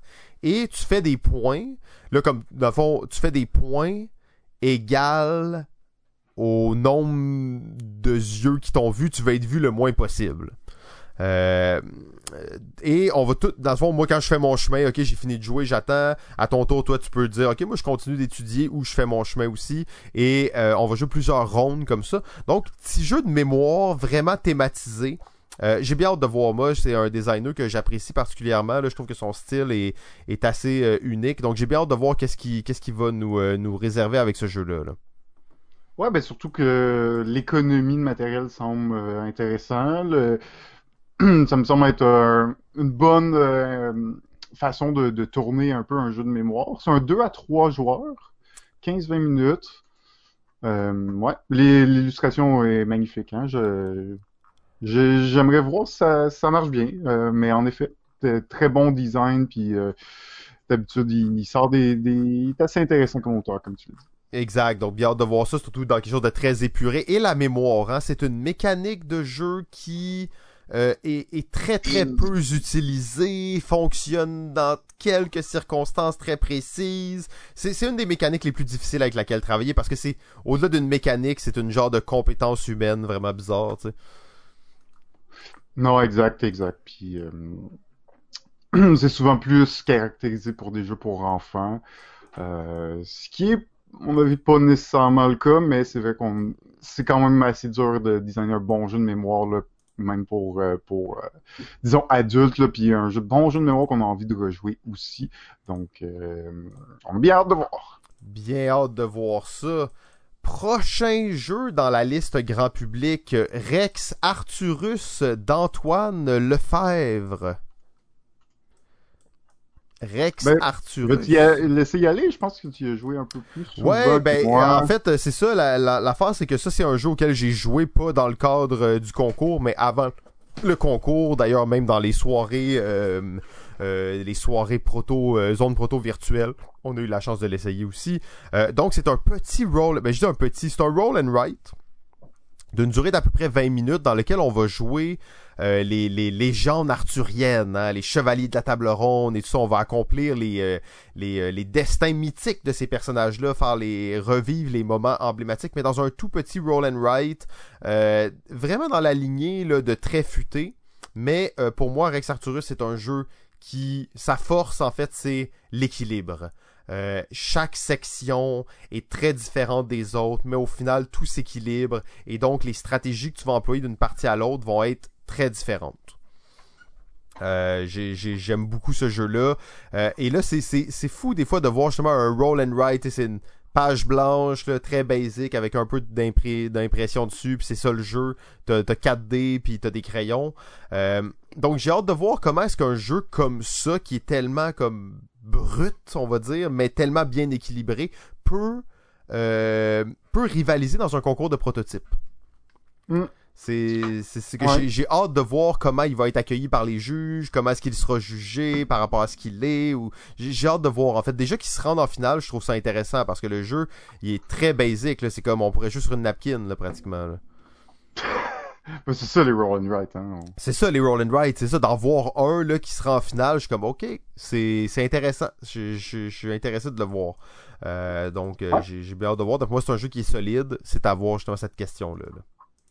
Ouais, euh, ok, cool. Je, ça a l'air, ça a l'air bien sympa. Euh, en effet, les roll and write, hein, c'est quand même un style euh, un peu, un peu hype là ces temps-ci. Puis on en voit de, de plus en plus. Et on s'entend que le roll and write c'est le nouveau dice game des jeux là. C'est-à-dire que maintenant tous les jeux, c'est au lieu d'être la version dice game, on fait une itération version roll and write. On est rendu là. là. Oh, fait que maintenant les jeux, t'as la version card game, t'as la version di- dice game et t'as la version roll and write. Ouais. Euh, fait que t'as la version normale, bien entendu, mais qui est vraiment pas si bonne. Fait que- Euh, quatrième jeu dans euh, le grand public, c'est le jeu Tetrascension de David Brunet Engelhardt, euh, jeu d'escalade. Ouais. Très particulier. Une grille presque à la des mineurs, si on veut, mais faite en long. Ouais, ouais, c'est un genre de. Quand tu regardes ça, tu te dis c'est un mélange entre euh, Tetris et le démineur, mais c'est un jeu Ouais. d'escalade de board game. C'est un board Ouais, game d'escalade. Ça n'a aucun rapport. Euh, je te dirais que c'est possiblement le grand public le plus complexe qu'on a reçu. Euh, et c'est peut-être ça qui, ben, qui, pas qui peut lui nuire, mais euh, il est comme à la limite. Hein? Fait que des fois, quand un grand public est un peu trop complexe, peut être pénalisé là-dessus. Jeu d'escalade dans lequel chaque joueur aura justement ses tétraminos, là, ses pièces de, de Tetris, mais aussi un petit meeple. Fait que ton tu vas comme placer ta structure de tétramino en même temps que d'escalader avec ton petit meeple. Fait qu'à ton tour, tu vas faire des actions du genre évoluer ton board puis rajouter euh, des trucs pour grimper dessus ou faire bouger ton meeple pour t'accrocher, grimper, sauter. Euh, c'est un platformer en board game aussi. Euh, y a, il y a beaucoup, beaucoup de choses qui se passent dans ce jeu-là. Euh, il n'y avait pas nécessairement d'unanimité dans la présélection, mais ce jeu-là est vraiment ressorti comme euh, un, jeu qui était assez différent de ce qu'on connaît. Ouais, ben juste, je pense que la prémisse est originale. on n'a pas souvent vu ça, puis ça a l'air quand même excitant de déplacer. Tu sais, on a un- pas que j'ai le feeling, on l'a pas joué encore, mais j'ai un peu le feeling de Super Meat Boy. Ouais, ouais, ouais, ouais un exact, exactement. vidéo, là, on. Ce là, genre de platformer, eff- effectivement. genre de platformer où tu vas faire des moves un peu, tu vas faire des jump epic, tu vas t'accrocher sur les murs, tu vas placer des shit, tu vas... ça a l'air... euh, ouais, mais comme tu dis, il y a, y a quand même beaucoup de d'éléments dans le jeu. Est-ce que c'est trop euh, pour la catégorie? Ça reste à voir, ça reste que c'est un livre de page de 7 Euh, c'est un livre de règles de cette page. Ce qui est vraiment pas si pire, là. C'est quand même raisonnable en, en, principe. Puis, euh, ben en plus, il utilise les pièces, là, comme tu l'as dit, tétraminales, les pièces euh, style euh, Tetris, qui est toujours euh, ben, le fun de voir comment on peut utiliser ces pièces-là différemment, parce que je trouve que c'est de plus en plus utilisé. Là. Il, y avait comme une petite mode là, qu'on, qu'on commençait à les ressortir, mais là, ça, aussi, là, je, je, trouve que ça a l'air intéressant, l'utilisation de ces pièces-là qui en font. Ouais, euh, bien dit. J'ai bien hâte justement de, de, voir ce jeu-là qui sort un peu euh, du lot. Là. pas, pas que, mais il est, il est, vraiment différent de ce qu'on est habitué de voir. Mais il a l'air très professionnel, bien présenté. Donc, euh, bien hâte de voir là, comment ça va se traduire comme expérience. Absolument. Le dernier jeu grand public finaliste 2020, euh, t'en as parlé tantôt, il s'agit du duo pas, encore mythique, mais presque d'Étienne Dubois-Roy et Pascal Brassard, qui sont bien entendu co-auteurs de Quattle, Synapse Game, Trend numéro 1 sur BGG pendant quelques jours, on en a parlé, avec leur nouveau prototype, la Pampa. La Pampa! Incarné des Gochos, ces célèbres cow-boys argentins, rapatriez votre bétail avant qu'il ne fasse nuit et cumulez le plus de points possible dans ce jeu de programmation complètement chaotique et fou. Oh, un jeu de programmation Exactement. En fait, c'est un jeu, et ça, c'est un autre jeu que, j'ai essayé, pas dans le cadre du concours, mais dans le cadre de Zone Proto Virtuelle. Euh, ils sont venus, je crois, au mois d'août, au mois de septembre, et on a testé euh, en virtuel la Pampa. Je, crois qu'il a été changé depuis, mais quand même, on a, on a pu l'essayer. Euh, une des grosses innovations de ce jeu-là, je dirais il y en a deux. Probablement, c'est un, un jeu de programmation grand public. On va mettre quand même, c'est pas grand public ta grand-mère, mais euh, grand public, tu sais, euh, occasionnel, famille plus, euh, etc. donc un jeu de programmation. On n'en voit pas beaucoup des jeux de programmation à ce ce niveau de joueurs là. Souvent la, la, mécanique des jeux de programmation est plus réservée à des joueurs plus expérimentés. Oui, mais ça donne souvent des jeux assez chaotiques. Oui, Donc, on n'est pas nécessairement dans des jeux de grosse stratégie. Là. Il faut aimer quand même le, un peu le hasard, le random et le chaos. Euh, mais c'est ce qui fait la beauté aussi de ces jeux. C'est ça. Donc, cette mécanique-là s'applique, selon moi, euh, ben, si elle est bien faite, bien entendu, à un public plus familial parce que, au final, tu mets des cartes et tu résous comment ça arrive. sais. Donc, la situation est parfaite pour que il y ait quelque chose que t'as pas bien prévu, puis que ça va confronter quelqu'un d'autre, ça le pousse, ça et effectivement, c'est un jeu, donc la deuxième innovation du jeu, c'est que ton petit cowboy, mettons, là, c'est un, meeple de cowboy, mais il est sur une grille de 9, euh, ben de 3 par 3. Et lui, il se trouve au centre de cette grille en plastique, qui est tout un gros morceau, là. Donc, t'as une grille de 3 par 3. Au centre, t'as ton petit cowboy. Quand tu lèves ton petit cowboy, ça déplace tout ce, ce petit plateau, donc, de 9 cases, ok? Ah, le, le meeple et le petit plateau sont... Sont collés ensemble. Fusionnés, ok. Puis tu sais, il faut dire que c'est un... Le board, c'est un quadrillé, là, un grand quadrillé. Hmm. on va se ça, tu te déplaces sur une grille, là, tu sais, qui fit avec le, le quadrillé que toi t'as. Euh, déjà aussi, ce qui est intéressant, c'est que t'as deux boards, de, ben deux, deux personnages. T'as le, le Gocho, qui est le cowboy qui a neuf cases, mais t'as aussi un chien qui est 4 cases, euh, qui est plus petit. Fait que quand tu fais, décides ta programmation, elle est peut-être vraiment chaotique, mais quand tu as révélé tes cartes, tu décides à quel personnage tu l'appliques. Fait que t'as comme un ah, certain contrôle qui est intéressant. Fait que c'est pas juste du pur chaos. Euh, le but de ce jeu, c'est qu'en fait, c'est qu'on va se déplacer sur une grille quadrillée et on va ramasser du bétail euh, de certaines couleurs, donc euh, nos, nos, vaches, nos, nos bœufs, tout ça, et on va les mettre dans notre petit plateau et on va se déplacer comme ça, toujours en poussant les autres, en ramassant le bétail des autres. En Donc c'est vraiment, ah. vraiment, vraiment très très bien pensé comme histoire, là, la Pampa. J'avais beaucoup aimé l'expérience. Ça reste que c'est ça, c'est pas un petit jeu simple euh, malgré tout, donc on est vraiment à, on flirte là entre la ligne euh, familiale grand public et euh, c'est un jeu très chaotique. Donc reste à voir comment les juges vont trouver l'expérience, mais encore là ils innovent avec du matériel intéressant et on voit que c'est un duo là qu'on a hâte de voir c'est quoi les prochaines étapes qu'ils vont qu'ils vont accomplir. Non, en effet, euh, en effet, surtout qui ont été euh, bon ben, sélectionnés, hein, c'est déjà euh, très bien Euh, et euh, assez original. J'ai jamais vu ça non plus, ce, ce type de thématique-là. C'est c'est un peu du genre de pick-up and delivery aussi. On va Ah, en fait, c'est purement un pick-up and delivery, là, absolument, là, oui. avec euh, une thématique, une twist assez particulièrement euh, particulière, euh, c'est assez rarement vu.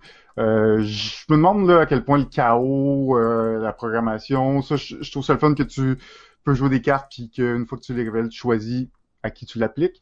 Euh, mais est-ce que est-ce que tu as quand même un petit peu de contrôle ou c'est vraiment un chaos tu vas te faire toujours voler ton bétail par les autres ou fait que j'aimerais j'ai hâte de voir la balance entre les deux parce que bon la ligne elle est mince là, pour que ça soit comme bien mais euh, j'ai bon espoir.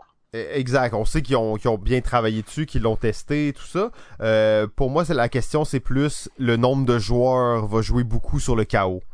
Euh, Mm. Si t'es deux, c'est pas pareil Ah que ouais. si t'es quatre. Euh, Non, le plateau est un peu différent, mais pas assez pour que ça soit ça, ça soit le même feeling. Fait que ça, ça va être à, à voir. Mm. Bien hâte de, de tester pour euh, découvrir les améliorations qu'ils ont apportées depuis les dernières fois que j'ai joué. Là. Mais euh, c'est un jeu que on va continuer de suivre son développement, euh, peu importe la situation. Yes, bon ben ça ça fait le tour euh, des jeux euh, grand public. Fait qu'on voit que c'est assez solide, hein, tu sais, c'est, euh, y a pas n'importe qui qui est là, tous les jeux qui sont là, il y avait, euh, encore là, il y avait plein d'autres jeux hein, qui auraient pu se rendre, euh, faire, c'est ouais. très serré, les, les, les, le, le jury a débattu longtemps pour choisir quel jeu allait se rendre en finale, Euh, c'est pas un travail facile, mais tu vois quand même les jeux qui sont là ont tout un petit quelque chose qui fait qu'ils ont une raison d'être là et euh, qui ont potentiellement, qui pourraient potentiellement remporter le proto de l'année, là. Oh et on passe maintenant euh, aux jeux euh, sélectionnés pour euh, euh, le jury expert. Ouh, est-ce On en que... a cinq. 5. Hey, ça, c'est du délire. Hein? Ça, c'est du- On était supposé d'en avoir 3, on s'entend? Supposé en avoir trois. Finalement, les juges ont décidé d'en accepter quatre. Ils se sont fait tordre le bras parce que c'était juste trop des bons. Il y avait trop de choix, c'est ça? C'est un peu difficile là, de, de, de, de départager. La lecture des règles, hein, c'est ça fait en sorte qu'il il y a beaucoup de jeux que t'aimerais essayer puis de voir si ça marche vraiment. Euh, donc oui, très difficile, mais euh. On a euh, le jury a finalement décidé d'en sélectionner quatre. Et évidemment, le choix du public, c'était un autre jeu expert. Oh là là, fait que là, 5 jeux euh, dans la catégorie expert, c'est quand même impressionnant. C'est pas. tu sais, on- on- c'est dur de tracer la ligne entre expert et grand public. Reste que cette année, c'était pas si difficile parce que les jeux experts, tu le sens. C'est un, un niveau de complexité supplémentaire. Oui, exact. Puis c'est sûr que dès que généralement tu dépasses, euh, je sais pas, 15 pages de règles, euh, bon, ça dépend toujours comment tu l'as mis en page et le nombre d'exemples, mais euh, ça commence à être beaucoup de règles, hein. Donc c'est aussi, les livres de règles, là, moi je, je regarde le premier en ce moment, là, puis il y a 44 pages, là, donc. euh, Ouais, ouais, ouais, exact. Et c'est pas n'importe quel, hein? Et non, c'est le jeu Autoritas, euh, qui me semble euh, probablement le plus massif euh, de la gang, euh, qui est un jeu dans lequel, euh, un jeu de stratégie, donc on, on voit ce qui se déroule euh, à Rome, dans la, euh, Rome antique. Et euh, ben, notre but, ça va être de gagner du prestige dans ce, ce monde-là, contrôler les gens au Sénat, euh, gagner de l'influence euh, à travers la ville et ben, essayer là, de, de sortir victorieux et de, j'imagine, devenir le, le, le, le, nouveau César. Donc, thématique qui, qui, a, ben, qui, qui est bien. Probablement, le, bon, le jeu est très bien illustré, ça, ça, ça donne vraiment envie de jouer. Mais en plus, il a l'air d'avoir euh, quand même beaucoup de profondeur, beaucoup de possibilités, euh, phases de jeu. Euh, à chaque tour, il y a euh, cinq phases de jeu, qui en a une. euh, donc la première qui est politique, stratégique, économique, une phase d'extension et une phase de collecte, euh, qui ont l'air assez diversifiées et, et profondes chacune de ces phases-là.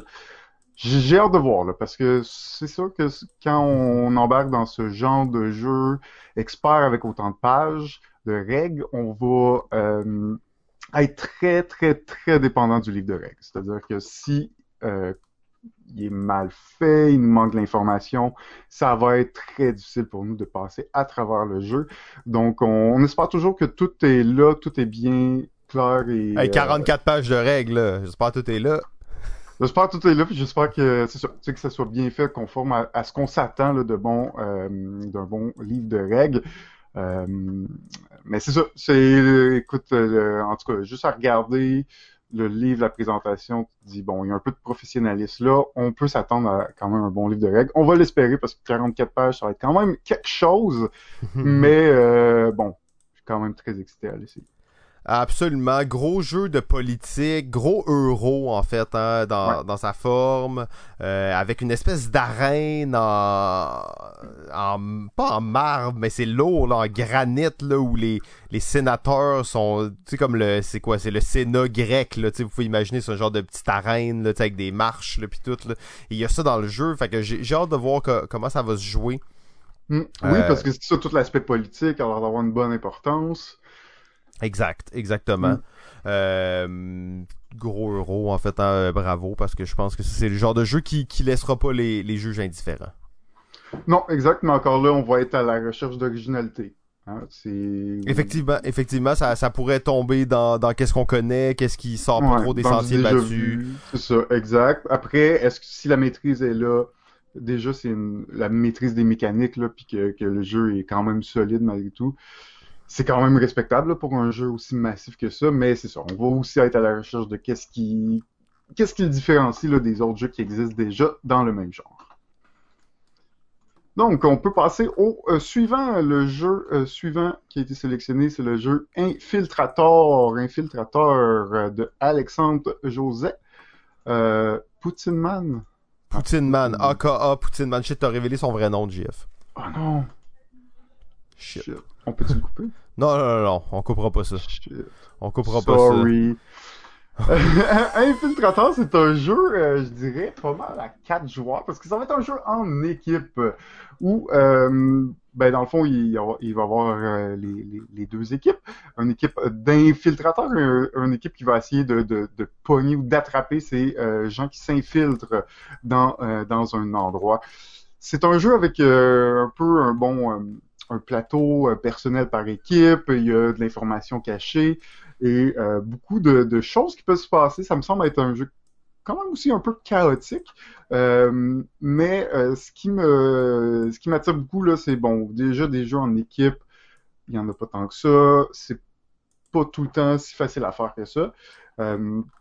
Donc j'ai hâte de voir là, si, ça marche bien, puis à quel point ben là, bon euh, c'est différent de d'autres jeux parce que des jeux en équipe déjà il n'y en a pas beaucoup donc euh, il y a peu de chances que ce soit pareil à un autre jeu, mais est-ce que est-ce qu'il amène vraiment quelque chose d'intéressant puis qui qui fait emmener ce genre-là ailleurs? Ça reste à voir, mais je, je trouve que je suis très intéressé à, à l'essayer en tout cas. Ben, pour les, les, plus avisés, vous vous rappellerez qu'on a reçu ce jeu à Zone Proto Virtuelle, justement, mais euh, je crois que c'était en juillet, un des premiers jeux qu'on a testé. Euh, donc effectivement, les infiltrateurs, ça, ça, rappelle beaucoup des mécaniques de jeux vidéo. C'est un jeu qui, qui s'inspire beaucoup des jeux vidéo, donc même euh, les jeux plus modernes comme Rainbow Six Siege, là, où on va attaquer une base. Un, une équipe va venir il s'est pas attaqué parce qu'ils viennent s'emparer d'un objet puis quitter. Mais euh, très intéressant, ça beaucoup de, de mind game. Est-ce que est-ce qu'on va les bluffer par là? Est-ce qu'on s'en va par là? Est-ce qu'ils vont penser qu'on est là? Euh, Donc beaucoup de, de, de, justement de jeux d'esprit là où on va essayer de manipuler l'autre équipe et euh, d'être plus futé qu'eux. Euh, je pense que ce jeu-là euh, a beaucoup de, facteurs d'originalité. Hâte de voir justement comment euh, comment ça va être reçu par les juges. Souvent les jeux d'équipe, des jeux qui sont plus compétitifs. le plaisir même souvent va résider dans cette compétition-là qui est, qui est pure. donc bien hâte de voir aussi les changements qu'il aura fait parce que de ce que j'ai compris, il a fait beaucoup de changements depuis qu'on l'a testé à Zone Proto. Là. Nice. Puis surtout que un jeu en équipe qui est aussi asymétrique, hein, comme on, oui, exact. C'est deux équipes complètement différentes. C'est ça, exact. Puis les infiltrateurs qui ont leur petit plateau secret là, pour se déplacer, mais en étant camouflés. Euh, donc ça a l'air bien excitant. ouais, ouais, ça, ça a l'air bien excitant, effectivement. Il y a un mode tournoi. Euh, donc ça, c'est vraiment. On est vraiment dans l'esprit là, euh, du, du e-sport. e-sport, yes. Du euh, B-Sport peut-être? Ouais, du B-Sport, du T-Sport, les sports de table, le ping-pong et le billard en font partie. Et les jeux de société.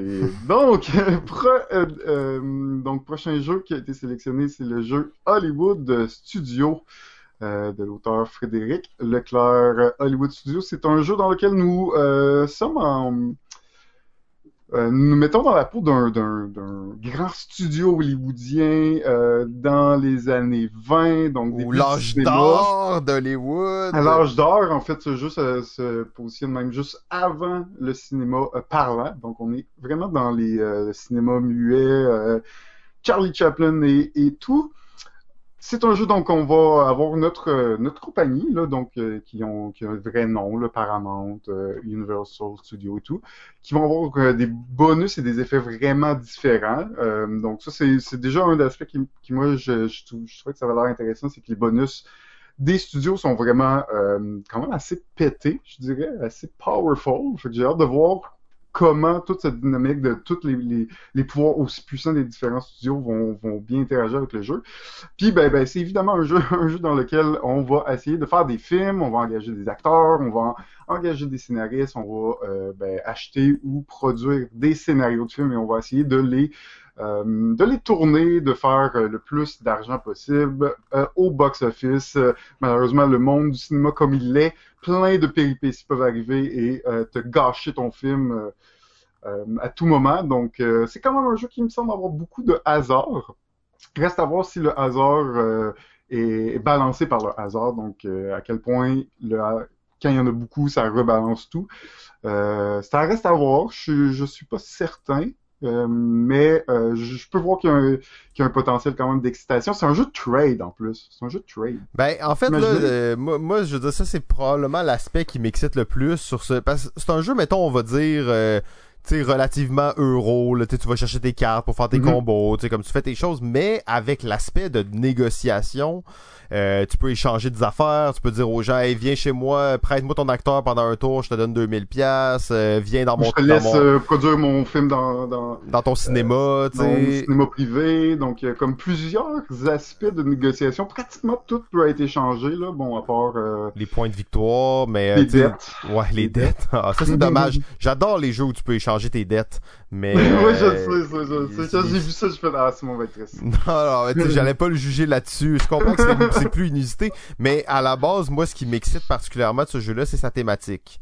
Euh, il y en a quelques-uns, on va dire, des jeux de spectacle. Euh, J'inclus le cinéma là-dedans, parce que tu sais, ça peut être la même chose un peu que de faire une pièce de théâtre. Mais il y en a pas beaucoup de ces jeux-là.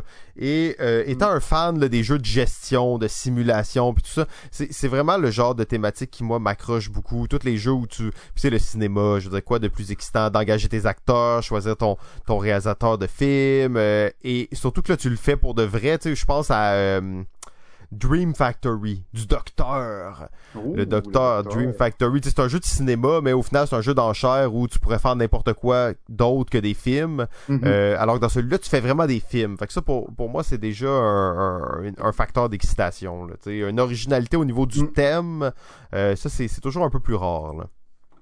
Ouais, ben, c'est sûr c'est sûr que la thématique est... elle nous attire et ça me fait penser à un jeu vidéo là, sorti il y a quoi 10 ans, je me rappelle même plus du nom. Hollywood Studio. Non.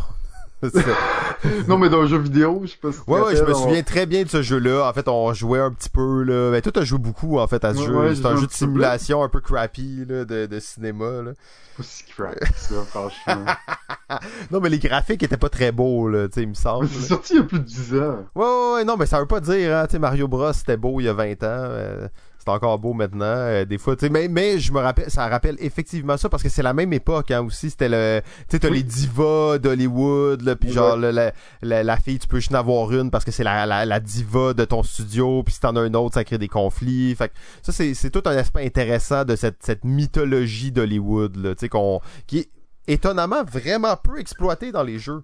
Euh, on pourrait imaginer là, que c'est, le genre de thématique euh, qu'on pourrait voir en grande quantité, mais euh, non, il n'y en a pas tant. Fait que quand tu vois ça, ça, ça sort du lot rapidement. Là.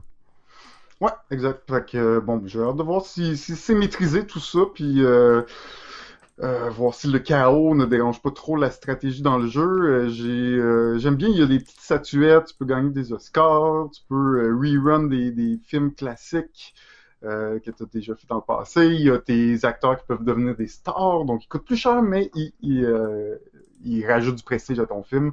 Donc, ben, en gros, c'est ça, hein, comme tu dis, très euro, mais Ouais, mais très thématique aussi, hein. Tu racontes ça, on dirait que tu comprends les règles d'emblée juste en racontant qu'est-ce que tu fais dans le jeu, tu sais. oui, puisque ça reste. Euh, on fait un film, hein. Fait que. c'est ça. On fait un film. Tout le monde est capable de faire ça. Tout le monde fait ça maintenant. Tout le monde fait ça des films. J'ai besoin d'une webcam puis de YouTube. Aussi. Ouais, puis même là, une webcam, t'es élaboré. Là, les gens ils font ça avec leur téléphone. C'est vrai, c'est vrai. Une webcam.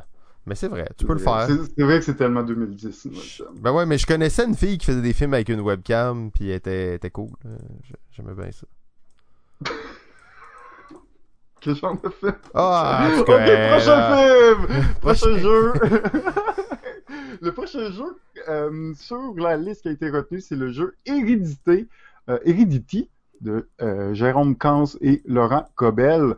des Français, Hein? Et là, c'est ça, là, là, là, là, il y avait... Des vrais, là, pas des Français de Montréal. Non, non, non, des, vrais, Français, qui habitent en France, des purs et durs, des cousins européens lointains qui se sont inscrits au proto de l'année et qui ont été choisis pour se rendre en finale.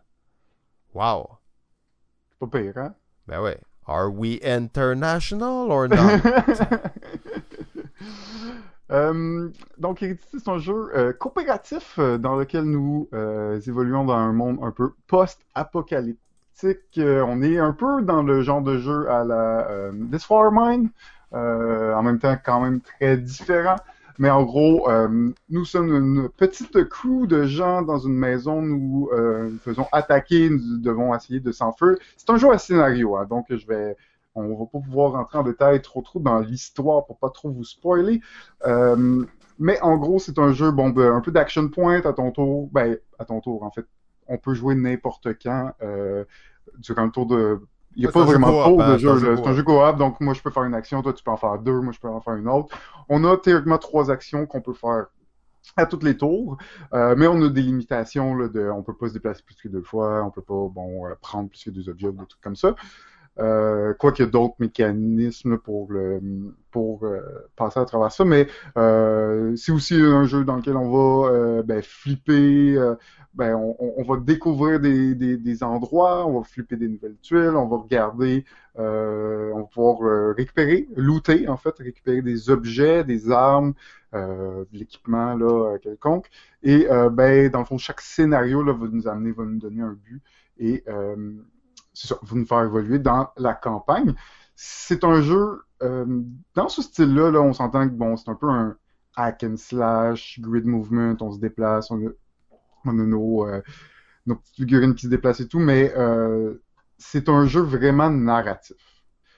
La, la, part de la narration est, elle est quand même semble quand même assez importante et semble assez bien intégrée aussi dans le jeu. Et il y a tout un mécanisme de la timeline, donc comment on évolue dans le jeu et à quel, moment les, événements se produisent et euh, ben, du point arrive et ensuite à quel moment les, événements euh, ont leur effet. Euh, c'est un peu dur à expliquer comme ça, mais il y a une belle petite mécanique. On a bien hâte d'essayer de, voir si ça marche bien.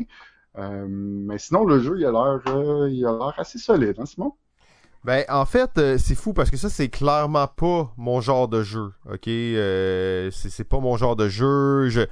Mais je me suis claqué les règles. C'est 35 pages de règles. On parlait de l'autre de 44. Mais c'est quand même 35 pages de règles, c'est pas rien.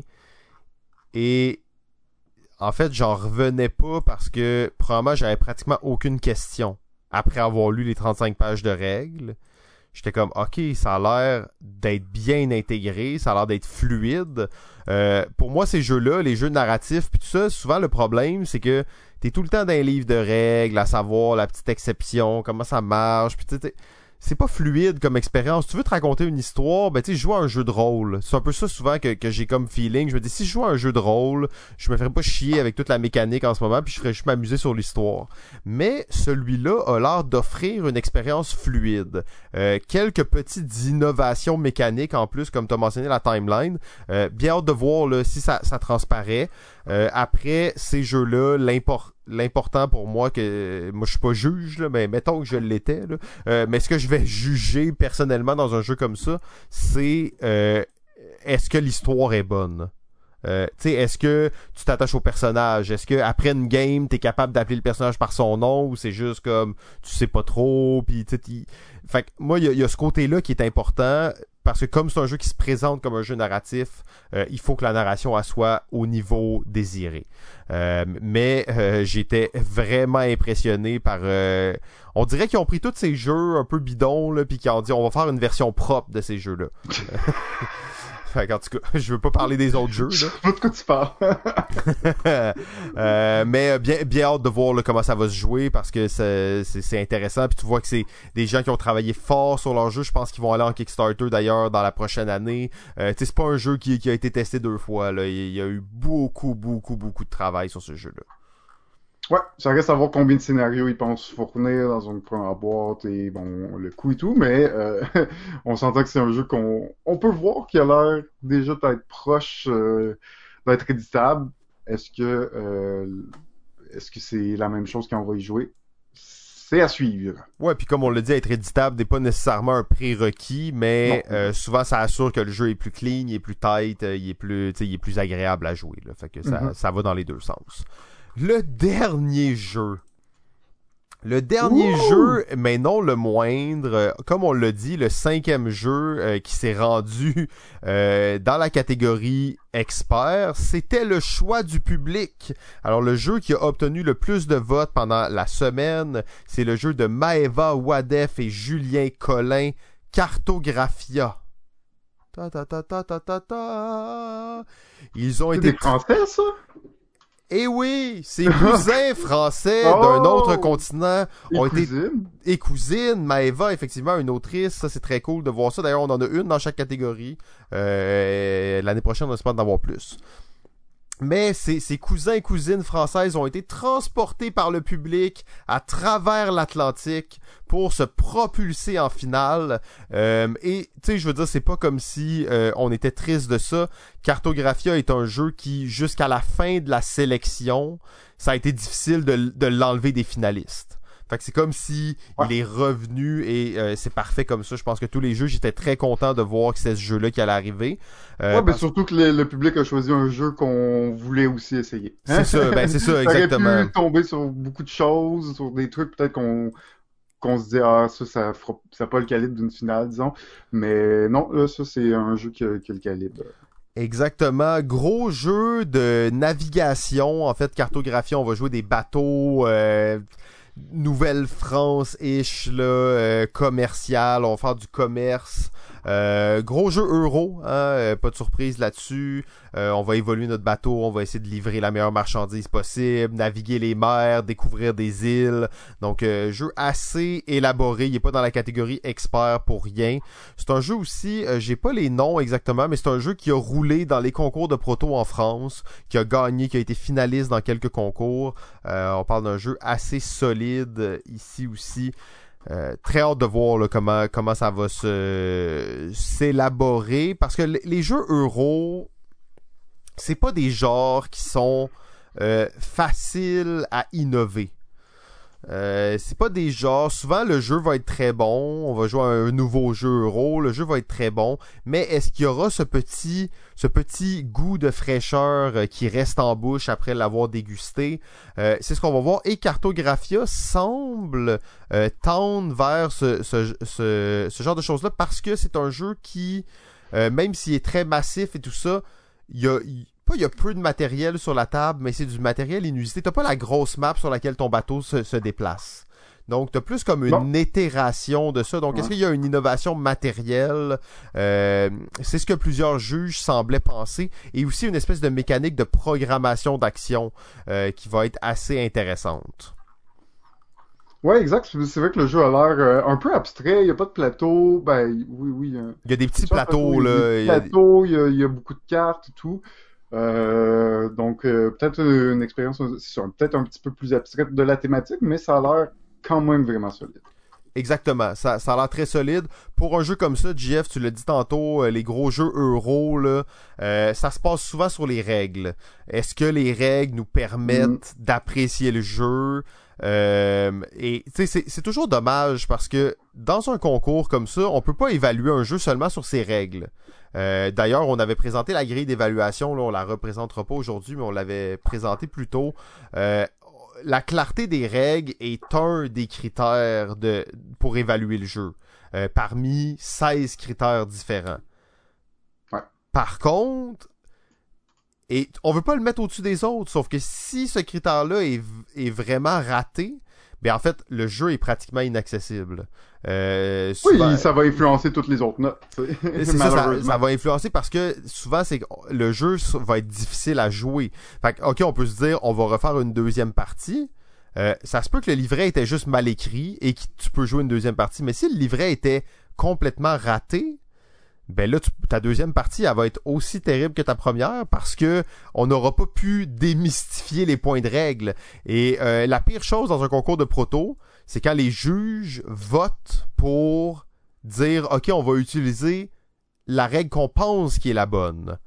Euh, et ça, tu sais, c'est toujours un peu une situation... Euh, un peu bizarre hein, parce que t'es comme ben on va tester le jeu mais on n'est pas sûr si c'est vraiment mm. comme ça qu'il faut le jouer. Euh, et dans les gros jeux justement euh, avec beaucoup de règles et tout ça ben c'est c'est le genre de choses qui peut arriver tu sais. Euh, parce que les auteurs ne sont pas des éditeurs, ne sont pas des rédacteurs de règles professionnelles. C'est des gens qui écrivent les règles comme ils peuvent, le mieux possible. L'éditeur, son travail, c'est de s'assurer qu'il n'y ait pas de petits loopholes dans la règle, qu'il n'y ait pas de petites erreurs. Et même là, ça arrive. Donc, imaginez juste l'auteur indépendant seul chez lui qui travaille sur un jeu, qui finit ses règles en rushant parce qu'il y a le proto de l'année, il faut qu'il envoie ça. Euh, c'est sûr que c'est, c'est, ça demande un peu de décodage. Oui, ben c'est ça, exact.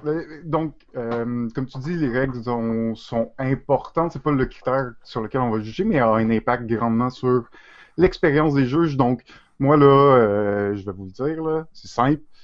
Faites des blind tests. Avant d'envoyer vos règles à un, jury, si vous les avez fait lire par personne d'autre que c'est ton cercle restreint d'amis puis de gens qui ont déjà joué au jeu, il risque d'avoir des erreurs, il risque d'avoir des problèmes, il risque d'avoir de l'information manquante parce que quand on est auteur, on a tendance à expliquer notre jeu souvent. Et euh, des fois, on explique des règles qu'on a oublié de mettre dans le livre de règles. Euh, c'est bien correct quand on fait des tests au début parce qu'on est présent, mais quand tu l'envoies, un concours de proto, c'est pas l'auteur qui explique les règles, c'est euh, ben, le livret. C'est le livret, les jeux et l'interprétation du juge, donc, des juges. Donc, euh, c'est super important d'être le plus clair possible, de pas répéter de l'information pour rien, d'avoir une structure de règles, euh, une suite logique là, dans la structure, euh, l'élaboration des règles. Euh, en plus, là, des exemples, on en retrouve plein, plein de jeux édités ont des, ont des excellentes structures de règles, donc ça, on peut quand même s'inspirer de ça. Mais fais des blind tests. Tu donnes le jeu à un groupe qui n'a jamais joué, tu les laisses lire euh, le règle, tu les laisses jouer, et si jamais tu as à ouvrir la bouche, c'est parce que ton livre de règles, il y, a, des problèmes. Donc, tu prends des notes puis tu corriges après, mais c'est primordial. Si vous ne faites pas ça pour un concours de proto, 50% des chances, 50% euh, de chance au minimum que votre jeu puisse pas gagner à cause de votre livre de règles. Donc, euh, même si on, on dit on juge pas un jeu sur un livre de règles, c'est quand même, si on n'a pas les bons outils pour travailler, on pourra pas euh, bien évaluer. Ah, tu, l'as bien mentionné, c'est ça, c'est un point qui est comme en deux temps. Tu sais, on va, il y, a une partie du jeu qui va être évaluée sur la clarté des règles, mais si les règles sont a, des trous trop importants dedans, ben l'expérience sera juste pas possible. Donc effectivement très bon point. Euh, Faites-le jouer par des gens qui ont jamais joué au jeu. Parce que même euh, si vous le faites lire par quelqu'un qui a déjà joué au jeu, pas que ça vaut rien, mais presque. Quelqu'un d'expérimenté va pouvoir voir certains éléments manquants, mais quand tu as déjà joué à un jeu, c'est tellement facile de de comprendre le jeu que quand tu lis les règles, ça semble évident, tu sais. Ouais, puis il y a des euh, petits détails que tu dis, ben ça c'est évident, sauf que quand t'as jamais joué au jeu puis que t'as pas l'auteur qui est à côté pour te dire oui, oui c'est ça, ben puis que le livre de règles te le dit pas, ben c'est ça. Hein? Effectivement. Moi, je, je, je, dans les concours de proto, j'ai pas participé à beaucoup de concours de proto, mais j'ai toujours fait l'idée aussi que j'envoyais une vidéo complète des règles. Euh, je sais que la plupart des, des, du temps, les juges ne le regardent pas.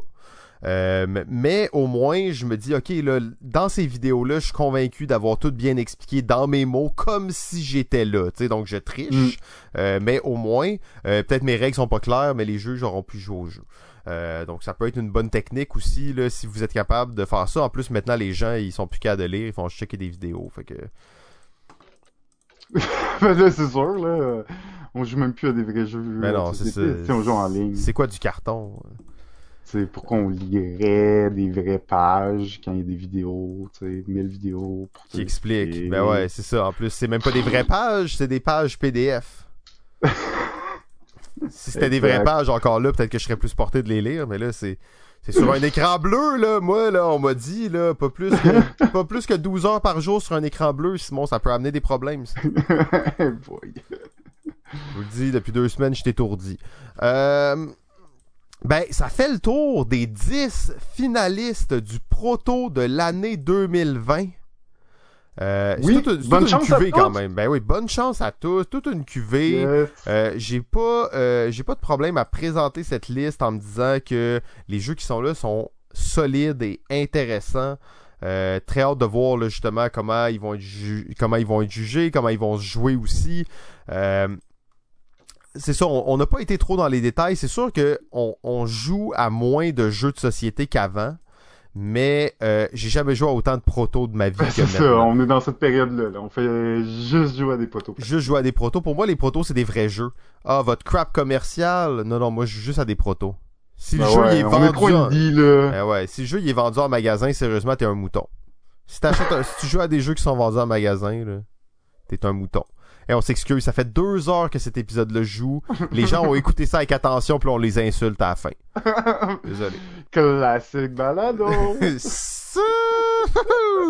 euh, ben, ben c'était. Euh, moi, je pensais que ça allait être un épisode d'à peu près 40 minutes. Euh, finalement, on n'a pas réussi. On n'a pas réussi. Euh, ben, 1h40. Ben, c'est ça, 1h40, c'est respectable. C'est respectable, c'est C'est très, très respectable. Donc, euh, tout le monde, ben, on, l'a dit en début d'émission, sentez-vous pas mal si vous voulez pas. Si vous voulez nous encourager, continuez de, qu'on continue de faire ça. Puis si vous avez des suggestions, allez sur Patreon, 2 piastres par mois. Euh, c'est le prix d'un café, mais même plus maintenant, c'est pas vrai, vous sortez pas. Hey, c'est, vous avez sauvé tellement d'argent sur votre passe d'autobus, là. Un petit 2 piastres ah, pour Sur le café, pris à l'extérieur. Ben ouais, c'est ça, votre Starbucks, là, c'est fou, vous êtes riche maintenant. Euh, deux piastres par mois pour nous encourager, mais sentez-vous vraiment pas obligé de le faire. Sinon, ben, on est de plus en plus actifs sur YouTube. Là, on a d'ailleurs sorti trois épisodes complètement filmés. Jeff est en train de faire les euh, les montages aussi un peu plus euh, dynamiques de ça. Donc on, continue de mettre du contenu sur YouTube. Fait qu'hésitez pas à aller jeter un coup d'œil là-dessus aussi. On va aussi continuer à sortir les euh, les, les, épisodes de la Grande Messe, là, en fait. Les, oui, les... épisodes de la Grande Messe remasterisés de la main de maître de GF. Pour, euh, pour mettre en valeur euh, tes chroniques que tu as faites euh, brillamment. Un ennemi à la minute. Oh, et ça, ça s'en vient, là. On les a pas encore sortis, mais c'est le prochain épisode. Je. Bon, là, je priorise un petit peu la caverne, donc on, on verra, mais dans les, dans les prochaines semaines, on devrait voir d'autres, d'autres épisodes, là, et donc les les, les, chroniques remasterisées là, du, de Simon euh, et des sujets touchés qu'il touche, euh, qu'il parle. Oh, oh, oh, alors suivez-nous sur YouTube si vous voulez voir ça. Sinon sur Facebook, euh, c'est toujours le fun de voir du monde qui, qui vient nous dire bonjour. Euh, lâchez-nous un petit like si vous voulez, ça change pas grand-chose, mais c'est le fun de savoir que vous êtes actif et que vous aimez le contenu.